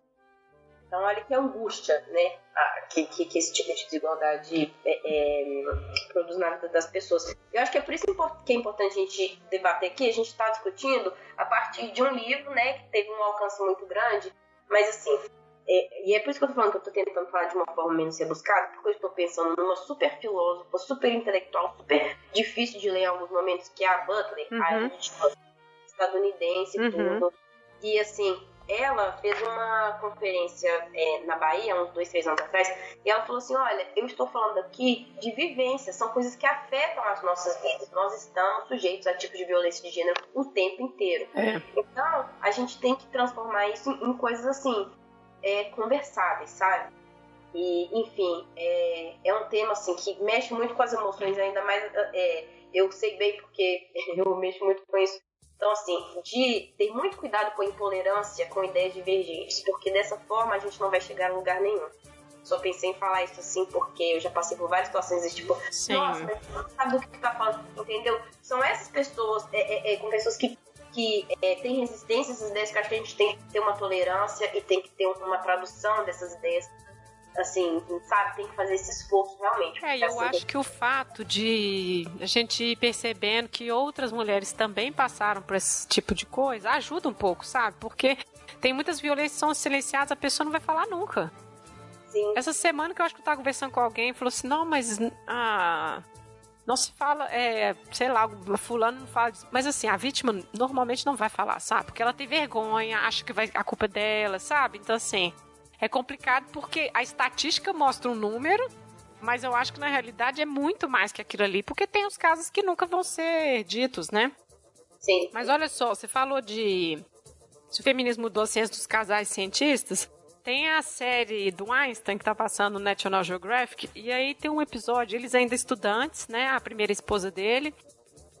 E assim, ela estudando muito porque ela era a única menina da sala, né? E tendo que provar que ela era capaz de estar ali. Ela era manca de uma perna, e aí, assim, todo um complexo da vida toda. E ele querendo sair com ela, e ele no pé dela, enchendo o saco, aquela coisa, até que ela cede, sai com ele. E aí, não, tem que estudar. Não, vou ficar aqui hoje. Aí, ah, eu tenho que estudar. Não, vou ficar aqui hoje. No final, ela desespera. Nossa, eu tenho que estudar pra prova e tudo. E aí ele passa, ela não. E aí ela ainda tá grávida. Nossa. Foi assim, um episódio que terminou e, né, e continua. Mas eu falei assim, gente, não é que é assim, sabe? Eu fiquei pensando, olha, não é que é assim. Só que aí, depois, na vida, quando ele ganha, eles chegam a casar e tudo. Ela tem acho que uns dois filhos com ele, uma coisa assim. Mas é assim, é intolerável a situação entre os dois. E ela que ajuda muito ele nas pesquisas, nas teses, nos artigos. E aí o combinado para divorciar, que ele já queria divorciar, que ele queria voltar para a primeira namorada dele, é que quando ele ganhasse o prêmio, que o dinheiro fosse para ela. E aí foi assim, foi aí que ela deu o divórcio para ele. Poxa, eu te ajudei aí, ó, eu ajudei a escrever, eu que te ajudei a fazer as coisas, sabe? Mas assim, é impressionante. Aí você foi falando, eu falei, nossa, é isso mesmo. É, é, mas tem vários trabalhos agora já, assim, assim com, com pesquisa de história das mulheres, de mulheres que não necessariamente ajudaram cientistas, elas fizeram pesquisas que foram publicadas com o nome dos maridos. Ah, sim. Nossa, agora, é, eu tava conversando com uma, fez uma tradução um livro alemão e tal. É, é, poxa, agora eu não vou lembrar o nome do casal. Mas pediram pro nome dela vir primeiro na publicação porque assim, a pesquisa apontou que a mulher, assim, os acervos e tal, a pesquisa o arquivo, que vários trabalhos que ela tinha desenvolvido ah, tá. foram o nome do cara. Então, isso é muito comum de acontecer. É. A também, ela foi reconhecida em vida, Sim. mas ela conseguiu ficar atendendo depois que o marido dela faleceu. Então, assim, é... nossa, em carreiras de cientistas isso é... É, eu acho que é, me imagino que deva ser. Aí a gente fica vendo só cientista homem, pode ser que não, né? Pra ser, ser publicado, tem que ser com o nome É. de homem, né? Sim, exatamente. É, bom, com a questão da violência sexual, que é hum, quando ela fala da criação de meninas que são criadas para serem gentis, serem comportadas. E aí, quando eu fui lendo, eu fiquei assim um pouco apreensiva que eu falei assim, nossa, isso acontece muito de ah, dá um beijo no fulano, ah, cumprimenta fulano, pega na mão do fulano, né? Assim, essa coisa de muita intimidade com estranhos, que, nossa, é uma coisa esquisita, mas eu pensei assim, o perigo que isso é depois, que você internaliza esse tipo de comportamento, sabe, assim. E menino não tem isso. Né, assim, o menino não é encorajado para esse tipo de ser gentil, ele é encorajado a ser guerreiro, valente, corajoso, né? Então, assim, ela lembra um pouco, né, dessas características que são escolhidas para serem incentivadas em um e não no outro, né? É, essa, essa foi uma parte que me incomodou mesmo. Uhum. Acho que a gente não tem como não pensar na gente, né? Sim, Eu pensei em mim, em quantas vezes, assim, desde criança você foi incentivada, né, a ser dócil, É. né? A, a, Ai, Deus. Tem momentos que você não quis e a dizer sim quando você queria dizer não. É, essa falta de educação é, é, que a gente. né, é, essa falta mesmo de educação no sentido de, é, de escolher o não. De, É. de ser tolerante mesmo em alguns momentos. Ela fala isso, sabe? Você pode escolher não gostar. Eu acho que Isso. esse ponto de- desse diálogo, assim, que ela escreve lá pensando nas crianças, que é muito importante, né? É, e assim, quando ela fala isso, você pode escolher não gostar, eu eu fico pensando, inclusive, em um menino lendo, olha, ela tem a opção de não gostar, sabe? Isso, exatamente. Coisa, É, e para depois não ficar pensando que essa resistência é algo é, é, é, é, que serve pro, pro prazer dele, entendeu? Mas é, ela fica. Ela cita muito a questão biológica também. É, eu acho que agora era. Você, acho que você podia falar agora dessa questão biológica, né? Que justifica, né? Um pouco. Tentando. Quer dizer, as pessoas usam, né? Para justificar esses comportamentos, né? Sim, a justificativa biológica. A ciência tem um peso muito grande nisso aí. Então, assim, o, a chamada da Chimamanda é essa: é que nós não somos biologicamente boazinhas e, e que nós não gostamos naturalmente né, de nos sacrificar o tempo todo. Então, Isso. isso é uma questão, né, uma construção sociocultural. Então, é, é, a biologia, o que, o que ela fala o tempo todo é que ela não deve justificar qualquer norma social, que são comportamentos nesse sentido. E aí eu fiquei pensando muito, porque isso é um ponto que mexe muito comigo, porque conversa com as minhas pesquisas. Então, eu fiquei pensando em, em puxar alguns temas assim para ter indicação de, de obras e de filmes também em relação a essa questão da biologia. Ótimo. É, então, assim, é, eu queria falar basicamente que, assim, quando a gente estuda história da ciência hoje em dia, ou, enfim, produção científica de uma forma geral, é, é, é, básico pensar que as produções científicas elas não são produções neutras, elas são sempre condicionadas pela cultura ali pelo contexto no qual os cientistas estão produzindo aquilo. Então, uhum. todos esses discursos hoje em dia que a gente vê, enfim, né, a diferença sexual ela ganhou várias roupagens anatomia, os hormônios. E aí a Chimamanda ela cita isso, né? Quando ela fala, ah, nós somos diferentes anatomicamente, nós temos hormônios diferentes, os genes são diferentes. Mas assim, todos esses discursos, a produção de todos esses discursos está extremamente ancorada em processos sociopolíticos e intenções de gênero que são contextuais e estão muito ligados à produção desses discursos. Então, para criticar essa questão de objetividade e neutralidade, porque uhum. não são, né? é uma coisa assim, a gente pode pensar que os cientistas eles não estão produzindo aquilo de uma forma intencional. Sim. Ah, sou machista, eu quero ferrar com a vida de todas as mulheres. Não. Mas nós somos assim, né, direcionados para esse tipo de pensamento. É. Pela educação, pela formação acadêmica, etc. E aí, eu queria citar o livro do Laquet, que é Inventando Sexo, em português, que é um livro de, de, de história. Ele é historiador. E ele é muito interessante nesse sentido porque ele mostra a conformação do discurso da diferença sexual, a construção do discurso da diferença sexual nas ciências, principalmente na anatomia e ciências biomédicas, assim, de uma forma geral. E em um momento de debates de gênero muito intensos, em um momento de questionamento de padrões, sabe? Padrões uhum. considerados femininos. Então, assim, foi um momento de demandas de mulheres por ocupação do espaço público, de acesso à política. Ele está falando principalmente do movimento pós-revolução francesa. Então, como que esse disco ele fala dentro do livro dele dessa produção do discurso da diferença sexual pela ciência, Sim. pelas ciências nesse momento. Então assim, como que isso foi uma resposta da mesma forma como a raça científica foi uma resposta eh, para processos de colonização por exemplo, que é uma coisa que ele cita né, é, é, dentro do livro dele. Então, assim, como que isso serviu a ideias políticas, mesmo que não intencionalmente? É isso que eu, que eu gosto de estudar. Sim. Não, muito maniqueísta, sabe? É, não, eu entendo. É porque eles também vêm dessa educação, né? Assim, estão dentro de uma conformidade também. Pensar um pouco assim, como que esses discursos eles estão atrelados ao que acontece fora do laboratório, né? Essas leituras do corpo. Então, assim, existiu essa preocupação de se pensar o gênero como algo culturalmente construído é, em oposição à biologia, ao sexo, que seria algo biológico, né? A princípio, o gênero ele se contrapõe a sexo, a categoria enquanto categoria analítica. Hoje em dia já tem estudos que problematizam a construção do sexo, que tomam o sexo como é, como um, um, um positivo, assim, para usar uma palavra cotidiana, como um aparato que também foi construído, como o sexo também é construído, como ele não é neutro. E aí acho que o livro do Laquelle é ótimo nesse sentido, para questionar essa construção da diferença.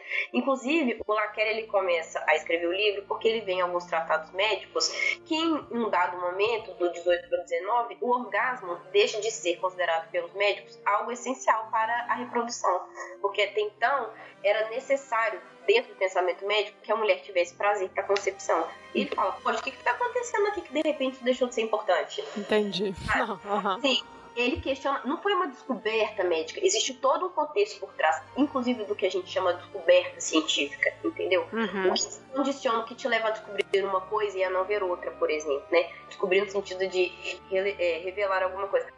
É, você está falando essa questão do orgasmo, eu lembrei aqui de um documentário francês que eu assisti há um tempo atrás, não lembro, na GNT. Ah, acho é, que... História do Prazer Proibido, com certeza. Ah, tá. É, acho que cada episódio era uma coisa, pornografia, a literatura médica. E aí eu lembrei que lá eles. A mulher tava falando isso, assim, nossa, dificuldade de achar o ponto G, nossa, dificuldade e tudo.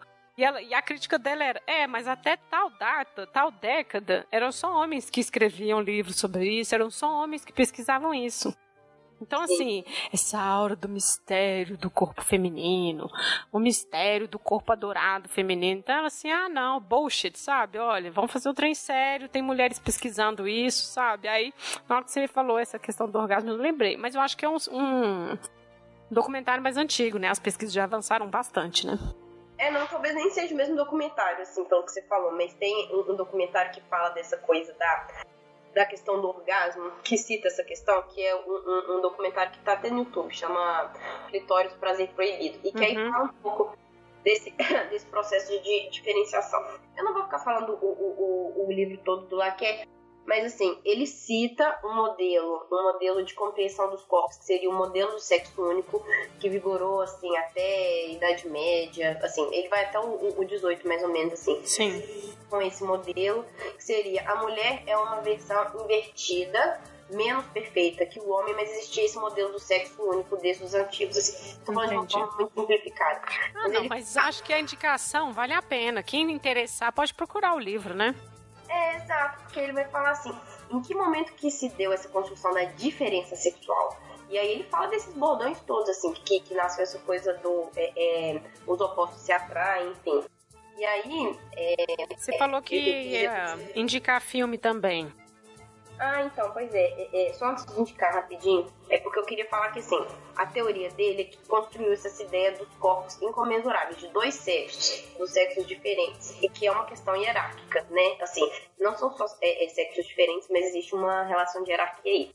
E que, ao mesmo tempo em que algumas pesquisas poderiam apontar para a diferença sexual, anatomicamente falando, outras pesquisas mostravam que a gente poderia ter seguido o caminho do sexo único, sabe? Sério? Então ele fala que a tensão entre esses dois modelos, uhum. na verdade, o que vigorou fortemente foram questões sociopolíticas. Entendi. Fizeram a gente caminhar para esse modelo do, do, do, do, dos dois sexos. E aí, para complexificar um pouco é, esse debate, assim, porque a gente vivencia isso, né, esse modelo dos dois sexos, eu pensei em passar indicar dois filmes. Tem o Tomboy, né? Ah, ótimo é, que é a questão da, da, da, diferença, assim, na vivência que é esse caminho entre feminino e masculino e como que isso, assim, né, a vivência de uma criança, já que a gente está falando de um, de, um, de um livro que é direcionado para crianças, enfim, pensando nessa questão da educação, é, é, como essa diferença, né, esse sistema binário, ele é, é condiciona as nossas vidas desde a infância. Né? A Butler ela falou uma coisa muito interessante. Isso tudo começa quando os, os pais vão ao médico né, e perguntam se é menino ou menina. Em cima disso, o bebê ainda nem nasceu, a gente já faz toda uma ideia do futuro daquela criança, é. né? Então, assim, e aí o Tomboy, ele mostra uma criança, né, a vivência de uma criança é, em relação é, é, a identidade de gênero, sexualidade. Eu acho incrível, assim, ver isso através de uma história, assim, de uma criança, né? E acho que dialoga muito com, com o trabalho da Chimamanda. É. E acho que complexificar essa questão do feminino masculino, eu gostaria de indicar um filme XXY, um filme argentino. Uhum. XXY, tem online, inclusive. É, e que vai falar que, assim, na verdade, existe muito mais do que esse binarismo, existe muito para além do feminino e masculino. E aí eu não digo só em relação à identidade de gênero, mas também pensando a questão, vamos dizer assim, biológica, né? Se a gente for pensar em intersexualidade, por exemplo, eu li um texto recentemente que diz que, assim, é, pô, vou dar esses dados bem crus, assim, que eu acho que é meio complicado, mas Sim. Cerca de 3% da população no mundo é intersexo e e na verdade, assim, se a gente for pensar, a gente passou do 19 para o 20 um processo de padronização dos corpos, né, que coloca mulheres e homens, por exemplo, na mesma caixa. Quando a gente sabe que, poxa, corpos de mulheres entre si são muito diferentes, é. né? Tem diversas especificidades, poxa, tem vários trabalhos sobre isso. É, então, assim, que é um pouco para questionar essa ideia do do binarismo é, sexual. Eu queria indicar o XXY. Sim. O Tomboy eu conheço, é ótimo. Agora esse aí argentino eu vou ver. Esse eu não conheço, não. É, não, eu acho que vale muito a pena. É, que aí também é, foi até assim, uma, uma questão é, assim, que eu queria falar que é uma, é uma crítica aos dois. Posso falar? Pode, claro. É, é assim, porque é, claro, a gente tem que pensar o lugar de fala, né, da autora que ela está produzindo. Mas ela está falando nesse sentido, e a gente também está falando aqui de meninos e meninas. É. A gente está seguindo essa lógica binária, né? Sim. Que organiza a nossa sociedade. Sim, isso é muito importante para o feminismo, porque é dessa oposição, que é hierárquica, que saem essas desigualdades todas que a gente está comentando aqui, que a Chimamanda fala. Mas a gente pode pensar, de, assim, de outras formas. Existem leituras múltiplas sobre isso, sobre gênero, sexualidade, como a teoria queer, para quem quiser pesquisar depois. É. É, e assim, que procura ampliar essa visão tão restrita e, e, né, e binária, assim, através é. de funcionamento. É, eu acho que a gente até estava conversando mais cedo sobre isso, a questão dos feminismos, né? Porque é claro que aqui a gente está partindo de dois livros, né? Então a coisa ficou bem específica. ela mesma não vai tratar tanto a questão da raça, mas se a gente fosse ampliar muito, teria até a questão do transgênero, né? Eu fiquei lembrando, ó, que você estava falando essa coisa biológica, eu fiquei lembrando do Laerte, que eu assisti o. O filme. O, é o documentário dele semana passada, o Laertes, né? Laertes? Ah, tô, é. eu tô esperando meu amigo voltar pra gente ver. Pois é, e aí eu fiquei pensando nisso. Então, assim, são várias manifestações, né, que, que precisam ser atendidas, que precisam ser discutidas, né? Então eu acho que quando a gente fala dela, né, da autora, ela também vem assim de um, não é totalmente privilegiada, mas é filha de professores universitários, né? Assim, está falando dentro de uma outra lógica. Nós mesmos, né, estamos falando aqui dentro de um de uma de uma lógica própria nossa, mas que outras outras pessoas, né, outras manifestações poderiam ser atendidas, né, de outras formas, né? Por isso que eu acho que é uma coisa que tem que ter várias frentes trabalhando, sabe? E realmente, às vezes eu vejo, pelo menos nas redes sociais, que existe, assim, discussões pesadas entre essas frentes, sabe? Dentro do feminismo, a gente tem que falar do feminismo negro, né? A questão da objetificação do corpo negro, né? Da mulher negra. Então, assim, são várias questões bem mais amplas, né? Então, pois é, é aí eu queria até falar é, um pouco sobre essa questão dos feminismos, né? Que você tá falando dessa pluralidade. Desculpa. Sim. É, a Chimamanda ela conta pra isso, né? Tem até um momento que ela fala do feminismo leve critica, isso não é feminismo, enfim. É. Mas ela tá falando assim, dessa, né, dessas divisões, assim, vamos dizer. E eu queria falar do, assim, de feminismos mesmo, né? Uhum. No singularidade, porque a gente pode pensar que existe né, uma base comum, né, que a gente poderia, sei lá, chamar de feminismo, assim, é, que é essa reivindicação de acesso né, a direitos iguais por homens e mulheres, de uma forma assim, bem simples, bem, bem é, generalizada. É, mas assim, existem para cada contexto, né, contextos específicos demandam reivindicações específicas. Então, o que é uma reivindicação feminista para um grupo pode não ser para o outro. É. E eu acho que aí é um, é um ponto assim que ela não desdobra, mas que ela cita, a gente pode pensar nisso, é que o feminismo nesse sentido é contextual. Então, assim, é por isso que, e aí eu vou até citar, tem um documentário é, no Netflix também sobre, sobre isso, é She's Angry When She's Beautiful, que ah, sim. para feminismo, um documentário sobre feminismo nos Estados Unidos, é, que acho que vale muito a pena, porque é o seguinte, é, essas categorias identitárias, né, e aí a gente vê essas polarizações dentro do, do movimento feminista nos Estados Unidos, elas são importantes para mostrar alguns pontos que outros discursos não cobrem. Não estamos sentindo representados por esse feminismo, vamos dizer assim. É, esse, né? é isso mesmo.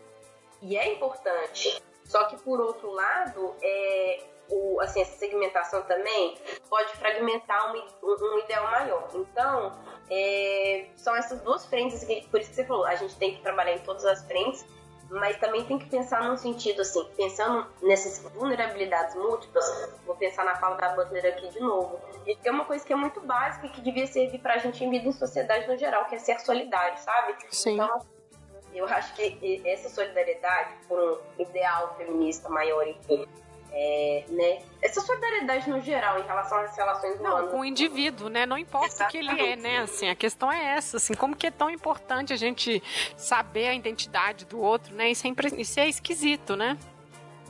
Isso então, determinar a sua ação para com ele. Exato. Então, assim, é, o ponto assim, seria essa, esse pensar assim, um bem maior também, sabe? Que essas identidades elas são importantes, mas ao mesmo tempo existe um perigo aí também, né? Mas eu, você não acha que é uma coisa gradual também, não? Porque eu acho que não tem como. Né, quer dizer, não é que não tem como, né? Quem sou eu para dizer? Mas eu acho que, assim, mesmo sendo fragmentado, cada grupo se resolvendo, uma hora isso vai convergir para uma coisa assim, né? Tipo, to todos nós aqui, pronto, a gente entendeu, sabe? Porque eu acho que é difícil abarcar todo mundo mesmo. Claro, não, é muito difícil, né? Porque essa coisa contextual é muito específica. O feminismo pode ser, por exemplo, uma mulher que mora em uma comunidade, ela tem que carregar lata d'água na cabeça durante quatro, é, por 4 km todos os dias, sabe? É um Exato. feminismo assim, né? Que a gente não para pra pensar e pra problematizar, porque né, existem esses, essas micro reivindicações. E, claro, é muito importante, assim, é né? A própria Butler, que fala dessa questão de solidariedade, dessa questão mais ampla, ela, né, ela se reivindica é, é, é, é dentro de várias categorias identitárias, mas assim, eu acho que o problema de cada um se resolver não é só essa questão assim de. É porque eu acho que às vezes fica um diálogo de surdo, sabe? Ah, e sim. Desses Entendi. também existe muito conflito. Uhum. Então, assim, de. Né, um, um, um, um, conflito do tipo, a minha reivindicação é mais importante. Sim, sim. E, então, assim, eu acho que são. são né, identidades são. são, são básicas, assim, pra, pra vida, né? A gente é. segue muito delas.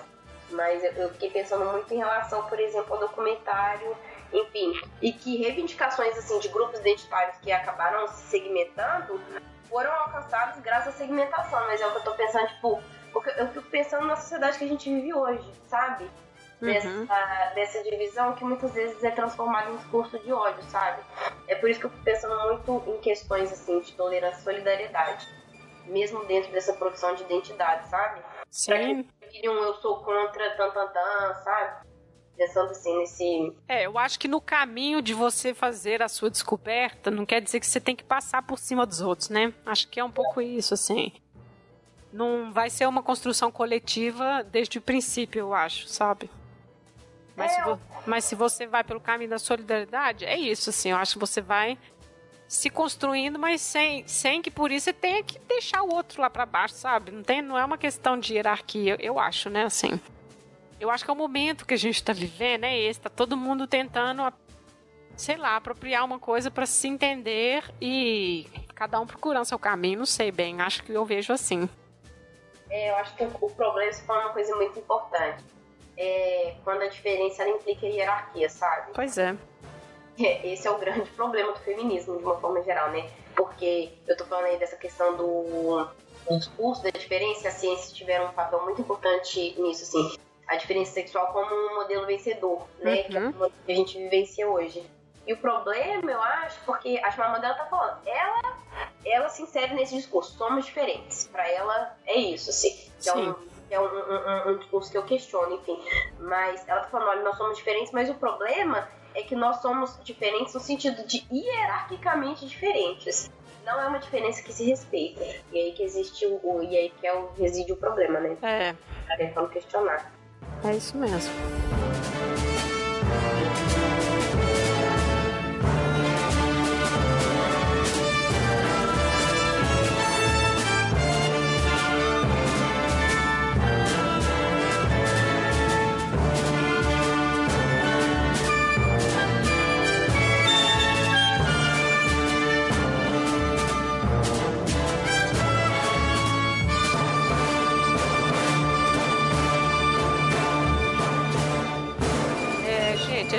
Chegando. Nossa, na verdade, assim, a gente falou até babar, mas ainda tem mais coisas para falar e assim, a gente está mais ou menos tentando centralizar, né, a discussão. Mas a gente vai fazer outras indicações. A Elisa, ao longo da nossa conversa, já foi indicando muitos livros, muitos documentários, e aí eu vou colocar depois lá no blog as indicações certinhas para quem interessar. Mas um que eu acho que ficou bem conhecido, é uma produção brasileira, né, que é a história da Anise, se chama Anise o Coração da Loucura. Saiu em 2015, é no papel da Glória Pires, né? E tá no Netflix agora, é um filme que eu acho que ele é bom porque ele vai trazer essas questões que a gente falou todas, né? De ela é uma cientista, né? A psiquiatra casada, renunciou. Não renunciou, o acordo de, de, de casamento dela era não ter filhos, porque o, tanto o marido quanto ela iam se dedicar à carreira científica, né?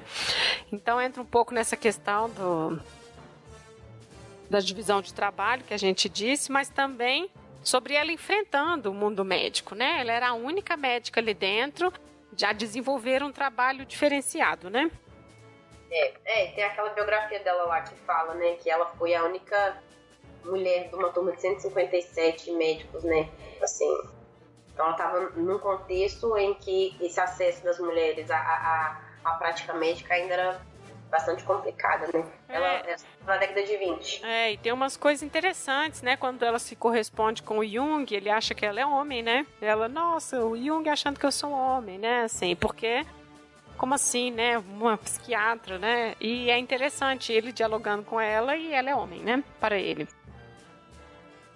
Não, mas é. é, é um filme. É, desculpa, não, é um filme. Eu ia falar da parte das terapêuticas. Pode assim. falar.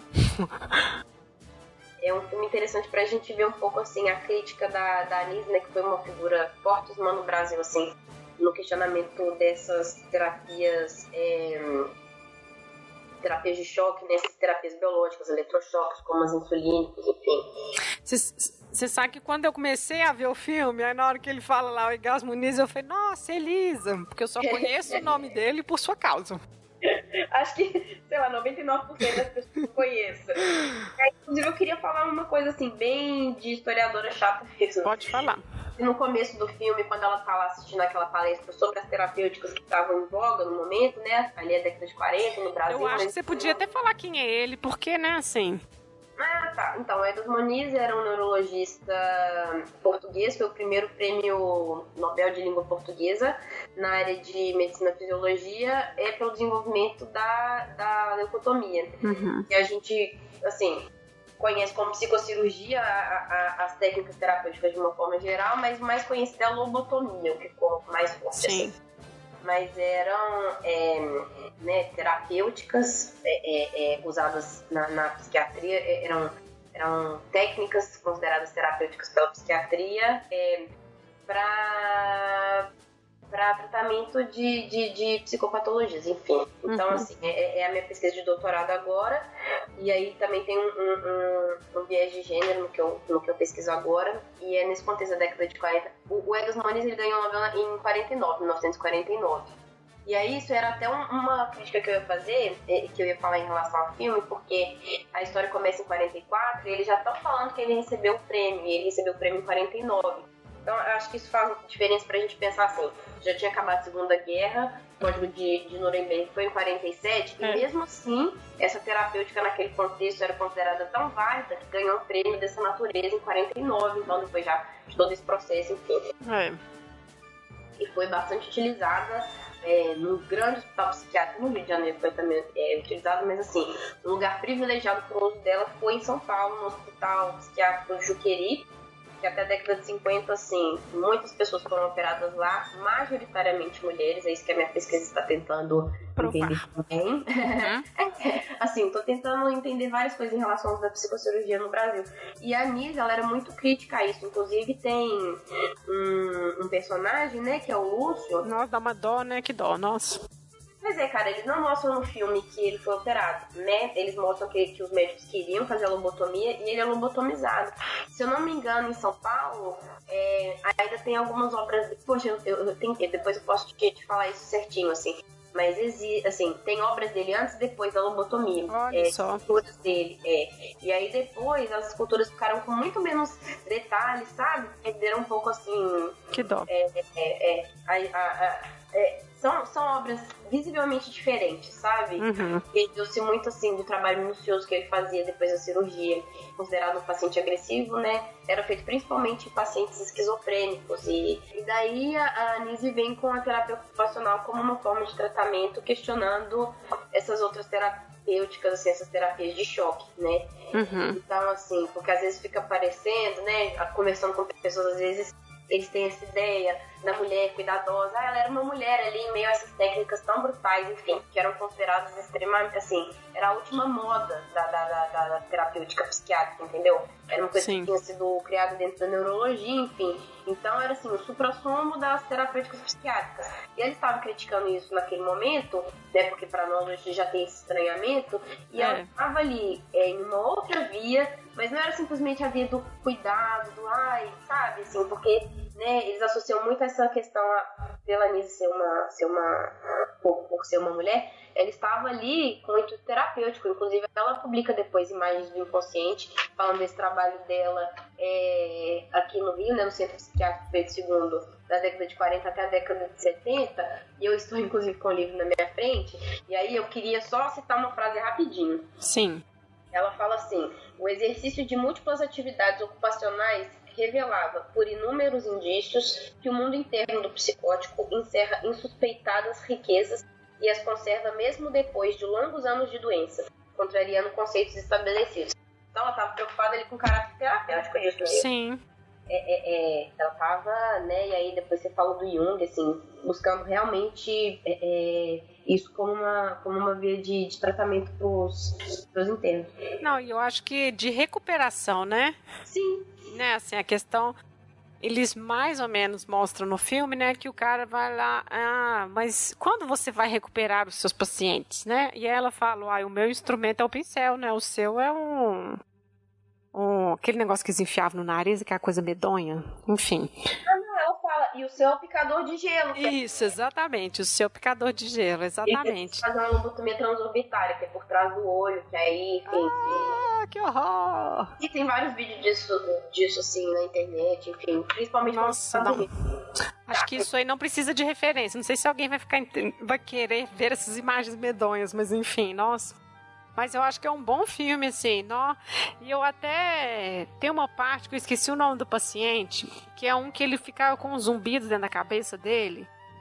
É no momento que ela põe música clássica para eles e eles estão pintando. E aí vai mostrando gradativamente o ruído mudando. E aí ele consegue escutar a música, sabe? Vai mostrando assim como que dentro da própria cabeça ele foi encontrando, sabe? Assim, nossa, é tão bonito. É, e aí, olha, é, essa semana eles abriram uma exposição é, do Arquivo do Estado de São Paulo com algumas obras do Juqueri, porque teve um médico lá, o Osório César, que também criou um, uma sessão de pintura, é, e foi na década de 50, foi depois da Anísio, eu acho ainda. Uhum. E, e aí essas obras agora foram expostas lá, e daí teve um debate de abertura, inclusive com a minha orientadora e um grande amigo meu, o, o Gustavo Tarello lá da UF. E aí é, eles assim ressaltaram muito um ponto porque muitas obras elas eram publicadas assim divulgadas como ai imagens da loucura sabe assim. Ah, tá. uma coisa assim como se fosse um outro universo. E, e, e, a exposição lá do arquivo eu acho que o nome é mais que humano sabe? Para mostrar que na verdade é uma forma de arte como qualquer outra. Para que estigma da patologia né assim a, as patologias psi elas são né assim do ponto de vista social elas são extremamente questionáveis né? Mais do que uhum. outros dias, talvez. Então, assim, é, existe uma complexificação desse discurso, né, do que é considerado patologia, e assim, é uma preocupação fortíssima até hoje. É por isso que eu estou nessa linha de pesquisa. Claro, por isso que você exatamente. E como que essas patologias também eram hiperdirecionadas por é, noções de gênero, né? Assim, hiperdirecionadas. Bom, vou me matar ouvindo isso. Mas como a, a questão de gênero, é, e aí eu queria só falar rapidinho de um trecho da Chimamanda, que ela fala é, de uma amiga dela, tá falando de casamento, é, de como as mulheres elas são condicionadas a gostar do trabalho doméstico. E aí ela cita um exemplo de uma moça que depois de um tempo de casada se cansou, assim, que, que disseram que ela é cansada do trabalho. E ela falou, não sei se ela se cansou exatamente do trabalho ou se ela se cansou de fingir que ela gostava daquilo. É, é uma, uma é, é assim, né? Porque é um, um, um trabalho de encenação muitas vezes, né? E aí eu fico pensando nessas pacientes que foram lobotomizadas, né? Algumas vezes a gente vê, por exemplo, casos de internação pelo marido, enfim. E assim, né? Elas.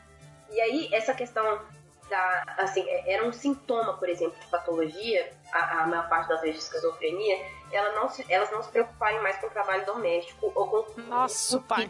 Exemplo. Sim, acho que vários médicos da década de 40, da década de 30, da, da década de 50 e aí eu fiquei pensando, quando ela falou isso, isso me remeteu aos prontuários médicos. Eu pensei, será que elas, né? Então, assim, será que essas mulheres também não tinham cansado de fingir? E aí elas foram consideradas pessoas doentes, né? Foram patologizadas, tiveram internação compulsória, muitas delas passaram por diversos tratamentos de choque, eletrochoque, é, insulinoterapia e, e por fim, é, é, a lobotomia, que é considerado o último recurso ficaram internadas ali muitas vezes até a morte, né? Então, assim, pra gente problematizar isso também. É, acho que não, não mostrou nesse filme, mas. É, não é isso, assim, que esse é um outro lado da minha pesquisa, mas que dialoga com o filme, enfim.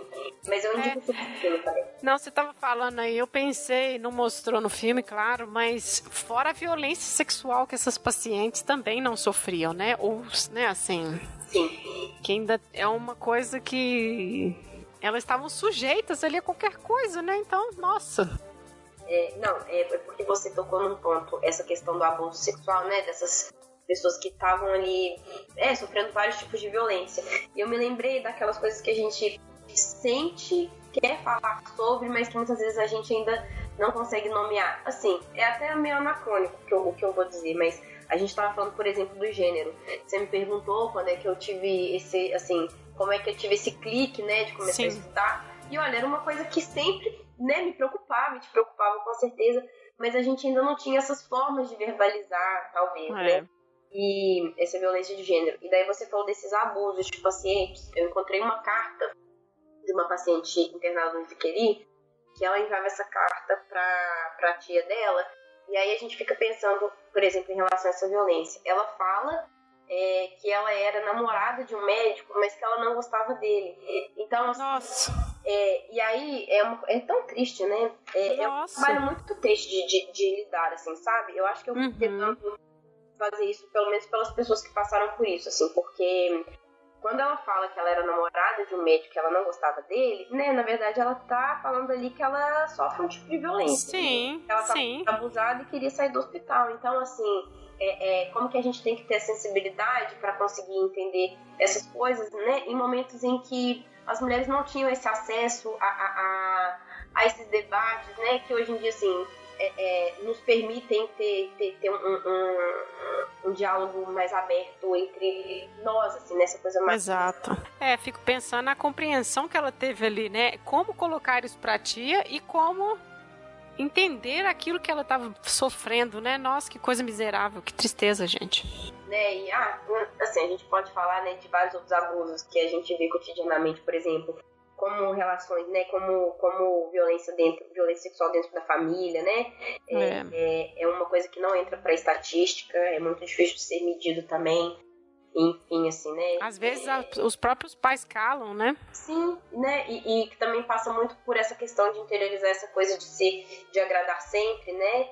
É. É, de você não conseguir compreender isso, assim. É por isso que isso tem que ser conversado, tem que ser nomeado, tem que ser verbalizado, para que crianças elas possam entender o que está acontecendo, elas consigam verbalizar isso que não fique interiorizado como se fosse algo natural, enfim. Sim, e nem culpa, né? Isso que está acontecendo é minha culpa, né? Assim, né? Eu acho que é importante essa discussão também.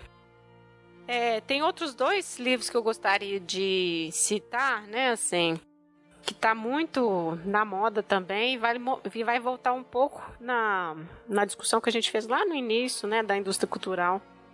São dois livros. Um é uma coleção anti-princesas. Eu acho que é uma, é uma coleção argentina e aqui no Brasil já saiu a Clarice Lispector, Frida Kahlo. Mas aí eu, eu vi que lá na Argentina também tem os anti-heróis. Aí teve o Galeano, teve o Che, o Cortázar, enfim. Mas aqui saiu esse, acho que ano passado. E aí é livro infantil e vai resumindo a vida dessas mulheres. Então acho que é interessante, sabe, assim uma literatura diferente, porque as pessoas podem ler contos, inclusive, né, contos de fadas e tudo, né? Pô, é o que eu estudo também. Mas ter uma alternativa, inclusive tem várias literaturas agora desconstruindo esses contos, né? Tem tipo, sei lá, Chapeuzinho Vermelho, de outras formas, né? Outros finais e tudo. Mas tem essa coleção Anti-Princesas, né? Que é uma alternativa. E uma outra é Histórias de Ninar para Garotas Rebeldes saiu esse ano, é da Francesca Cavallo e Helena Favilli. São duas italianas e elas contam histórias de 100 mulheres e é assim, diferentes épocas e diferentes tipos, né? Tem cientista, astronauta, atleta, né? Então vai ter de tudo. As ilustrações legais também, acho que é interessante, porque assim, a, mesmo a gente não tem conhecimento, né, assim, de várias mulheres que já fizeram grandes coisas. Então eu acho que é uma, uma literatura que poderia interessar. E aí, falando desses livros, a gente volta um pouco na no que a gente estava falando do debate assim de para o bem ou para o mal, os grandes veículos estão discutindo essas questões, as editoras estão publicando, né, sobre isso, mas isso tem que ser efetivo, né, assim, o o efeito, né, que essas publicações possam atingir mais pessoas, né, Acho que isso que tinha que ser uma coisa maior. isso que a gente tem que tentar sempre debater isso em esferas muito maiores, assim. E aí é, é um apelo que eu faço para mim mesma, assim, na verdade, hum. de tentar sempre é, trazer essas discussões, assim, para ambientes fora da academia, sabe? A academia no Brasil, ela, assim, produz muita coisa boa que fica muito restrita a, né, assim, uma é, é, uma produção assim. Ao público acadêmico, né? É, exatamente. E assim, eu lembro que quando eu fui falar com, com alunos de 15 anos numa escola em BH, foi um trabalho, assim, foi um trabalho enorme para mim de conseguir traduzir o que eu estava pensando, sabe? E é uma coisa que tem que chegar assim, é, é, né? Assim, pensando agora nós historiadores, aí eu vou citar a Mary Delpior, porque ela fala isso, gente, a gente tem que escrever para as pessoas lerem. Então, Sim. eu acho que é muito importante esse diálogo também com a literatura, porque a gente consegue mapear assim, né? Eu tava pensando, por exemplo, quando quando eu li Crime e Castigo, tem uma passagem do livro que, assim, como que a gente pode ver esses discursos, por exemplo, em lugares assim, que a gente acha que não tem nada a ver? Que, que o, o, o, o personagem principal agora, um, ai, ele, ele é contratado para fazer a tradução de um texto é, que questiona se homens e mulheres fazem, se, se, as mulheres fazem parte da raça humana como os homens. Então, assim, uhum. ele fala, concluiu-se, é claro que sim, elas, elas fazem parte, mas assim, como que esse debate da diferença estava acirrado naquele momento, entendeu? Sim. Então, assim, como... Não, chegou a ser um debate, né? como que, então, assim, né, como que a gente consegue mapear essas questões é, dentro da literatura, né, e ver questões muito mais contextuais, assim, é, a partir disso. Para historiadores é um material muito rico também. Não, é igual o livro que eu li quando, livro quando eu li adolescente, foi reler de novo. Nossa, tem umas coisas que você vê assim, ai meu Deus do céu, isso aqui não passa, sabe? Como que o nosso olhar muda, assim. E eu adorava o livro, nossa, o livro da vida, sabe? Aí você lê, não, que bosta, não é possível que ele falou isso. Então, assim, e aí me lembra de uma coisa que é o Ler Mulheres, que é um projeto ótimo. Sim. Né, que começou há alguns anos aí, uma britânica que resolveu ler durante um ano só autoras. E aí começou a se espalhar por várias cidades, né? Aqui no Brasil tem várias cidades, Unicamp, BH, tem Salvador, tem nas capitais quase todas tem, né? Assim, tem bastante. E aí é uma coisa tão assim simples, mas que a gente, né, assim, não para pra pensar. É mesmo, tem poucas autores, será que elas não são publicadas? Né? Então agora sim, tem bastante gente lendo, então eu acho que é um projeto bacana também para dar espaço, as pessoas vão lá para discutir o livro, ninguém é especialista, são pessoas lendo livros de autoras. Por favor, é um, um projeto muito, muito bom. E a gente contextualizar, assim, né? Porque a gente. É essa questão da produção, assim, dar visibilidade, sabe? É, e, e dar visibilidade pra, pra. Assim, sempre tentar contextualizar essas produções, né? Porque eu acho que, assim, eu tava pensando num, num ex-jogador de futebol francês é, é o Lilian Thuram. Ele, hum. ele é jogador da França e, assim, na, na Copa de 94 ele era jogador ainda e ele tem uma instituição para debater discriminação, principalmente racial. É um ponto muito forte dele. Mas aí uhum. tem umas falas dele incríveis, assim, eu vi uma entrevista com ele, fiquei apaixonada. E ele fala, por exemplo, da discriminação de gênero, de como isso é gritante, e ele sempre tenta, na instituição dele, nos debates dele, tentar mostrar o que acontece, porque a gente precisa conhecer a história desses processos, sabe? A história dessas decisões, a história dos contextos em que mulheres escrevem, porque elas foram silenciadas. A gente compreender a história é poder questionar o que a gente está vivendo hoje. Essa compreensão é essencial. Não é, é, sabe? Não é só saber, por exemplo, é, é, é, é, tentar compreender como essa diferença sexual foi consolidada, como essas diferentes raças foram criadas, entendeu? A que propósito possível. A gente precisa saber história, né? Assim, vamos puxar exato, lado, exato. Né? a sardinha pro nosso lado, mas assim, porque ele mesmo fala, olha, eu fiquei falando sobre discriminação racial, ele contesta a noção de raça muito, muito bem. E eu ficava pensando assim, poxa, existem outras discriminações, por exemplo, em relação às mulheres. E aí a Chimamanda fala uma coisa, ela fala assim, olha, isso ainda é um tema muito invisível para homens, não debatido, que não interessa. Né? E aí eu, eu é. falo assim, da, da, nossa vivência, da, da, nossa vivência mesmo, enfim, dentro e fora da academia. E aí ele fala, aí ah, eu fiquei pensando, poxa, todo mundo percebe isso, mas por que homens não estão discutindo? Ele fala, uhum. porque é confortável, porque é bom, para mim, para nós, ele fala, sabe? E ele chama atenção para isso, assim, é um, é um discurso que ele tenta é, promover também, assim. É, mas é bom, né, você perceber a sua zona de conforto já é uma coisa, né, assim. É, exatamente. Então, assim, por mais que a gente fale, então, que o machismo ele pode ferir homens, né, assim, né, que também tem esse discurso, sim, pode ser verdade, mas não é na mesma medida. E aí você falou muito, assim, muito bem dessa questão da zona de conforto, né? De conforto. É. Que ele fala, porque é bom, é fácil. Então, assim, é confortável, é difícil de tentar questionar essa. É, de sair né, dessa zona de conforto. É. E aí, não, eu queria só, é, poxa, falar rapidinho, porque eu tava, eu tô terminando de ler uma biografia da Brigitte Bardot, que... Ah, que legal! É, foi traduzida, e inclusive é escrita por uma mulher, é, deixa eu ver o nome dela aqui, é, pra não falar errado, Marie Dominique Lelièvre. Uhum. E aí, Très bien. Très bien. É, é porque ela me, me lembrou um ponto da nossa conversa que a gente não falou, que é a questão da maternidade. Ah, sim. Inclusive, queria citar um filme incrível com a Brigitte Bardot, é, o melhor é, processo artístico dela, assim, é, é que ela atua realmente, assim, eu acho que é a melhor atuação dela, é, que chama La Vérité, é um filme da década de 60, é um do tribunal? Exatamente. Esse... Não, eu assisti esse um por acaso. Nossa, é um filme incrível. Inclusive que fala assim, passa por vários momentos assim do discurso lá do tribunal, de uma tentativa de patologização do comportamento dela. Sim. Eles se aproximam de Bovar no filme, é incrível. Uhum. Né? E aí é, eu, eu, eu, pensei nesse filme porque esse filme ele foi produzido é, e ele tem, na, na, na biografia, a, a, autora ela fala muito da relação com a vida da Brigitte Bardot, que foi super estigmatizada porque ela, ela recusou, assim, é, esse mito da maternidade. Ela disse que uhum. ela não uhum. queria ser mãe, que ela não teve prazer com a maternidade. Enfim, é uma questão muito complexa, porque, né, assim, a forma como ela, ela divulgou isso, né, assim, foi uma coisa que o próprio filho a processou, porque, né, foi uma coisa assim, é, é, usou palavras muito duras, tem todo esse debate no, no... É. Mas assim, ela questionou essa coisa da naturalização da maternidade, né? Em um momento em que aquilo ali ainda estava muito arraigado e, e, foi muito julgado por isso. E, e assim, foi, foi mais ou menos no momento da produção do filme, sabe? Então, assim, que, como, como que esse questionamento de padrões de gênero, assim, é, no momento da produção do texto foi visto assim meio que como um, um processo que ela estava vivendo na vida real, entendeu? Sim. É, desse questionamento, assim, dessa culpabilização dela por não gostar de ser mãe, enfim, por um comportamento considerado antifeminino, né? É, pra falar... não era o padrão. Não era o padrão.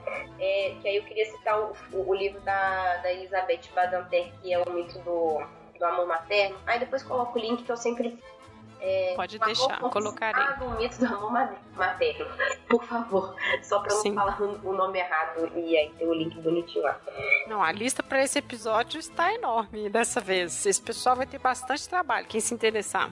É, e a Badantera, ela fala da, da construção. Então ela fala o seguinte, olha, a gente não, ela não tô dizendo que não exista o sentimento maternal, enfim, esse amor. Mas sentimentos também são construídos. E ela vai falar lá da sociedade aristocrática, de como não existia esse apego maternal, né? Inclusive essa coisa do instinto, instinto materno é uma coisa muito do século XIX, muito usada pela medicina. É a própria ideia de infância, né? Vamos lembrar as criancinhas na Idade Média, pequenos adultinhos, né? Nossa, sim. exatamente. É, e aí a dela fala exatamente sobre isso. Desse desapego, né? Das, das, das amas de leite que ficavam muito mais com as crianças do que as mães ele encontrou documentos de, de pais falando: olha, o filho de vocês faleceu, venha ao enterro. E os pais não iam ao enterro, os próprios filhos. Então, assim, ela tá querendo mostrar essa construção também, a contingência, assim, dessa, dessa ideia do, do amor maternal, enfim. Uhum. É, é uma reflexão, né? Não tô falando aqui isso contra, porque a, a Badanter mesmo ela teve que se defender de várias formas em relação a isso. Mas existe, né? Ela fala, existe o sentimento, mas vamos entender como que esse processo é construído, enfim. É, porque senão vira obrigação, né? Para todo, para todas terem, né? Exato. E aí é, a história pode nos auxiliar um pouco a pensar sobre isso. Sim. É, e diante do nosso panorama político, né? A história, nossa, nunca foi tão necessária, né? É, né? A história, a tolerância, o amor pelo próximo. Solidariedade, né? A gente falou bastante de solidariedade, acho que sim. Assim, as pessoas como pessoas é, iguais em, em, necessidades e, e, e, e, necessidades de direitos, né? Iguais. É, acho que sim. Merecimentos de direitos iguais. Bom, acho que a gente está chegando no final. Você quer acrescentar mais alguma coisa? Não, para o, para o bem da nação, não. não, tá ótimo. Acho que acrescentou. Tem muitas coisas aqui que vão Vão dar um rock, acho legal. Ai, queria só agradecer, pedir desculpa porque eu ainda tô um pouco doente e ter falado muito e qualquer escorregado aí. Mas... Nada. Acho que foi ótimo. Você trouxe assuntos bastante Bom, é uma temática nova aqui neste blog, sabe? Então eu acho que, principalmente essa questão do discurso médico, né? Esses, esses arquivos que você está é, pesquisando e tudo, acho que isso é, assim, de uma contribuição inigualável, sabe? Então acho que é válido assim essa discussão. Acho que vai ficar bacana. Bom, queria agradecer por vocês que ficaram escutando até o fim deste podcast, né? Assim, lembrando, nós estamos lá nas todas as redes sociais. E agradecer a Elisa por estar aqui. Se quiser retornar, pode retornar. A gente pode pensar em outras temáticas, né? Mais para frente. Claro. Mas é isto. E aprofundar essa também. Enfim, teve muita coisa que dava para para falar mais, mais dos livros e os filmes aí, as indicações né, pro pessoal dar uma olhada, ver o trailer e ter essas coisas pra. É, e acho que cada um desses daria para tirar muita coisa, né? Assim, mas aí a gente ia ficar aqui num episódio de três horas, né? Exatamente. É, a gente faz um, um, uma, uma, segunda parte aí mais pra frente. Vamos lá. Obrigada a você, gostei muito. Obrigada a todos que ficaram, a todos e a todas e a todas que ficaram ouvindo. Sim. É, agradeço muito. Eu que agradeço. Então, até mais, pessoal.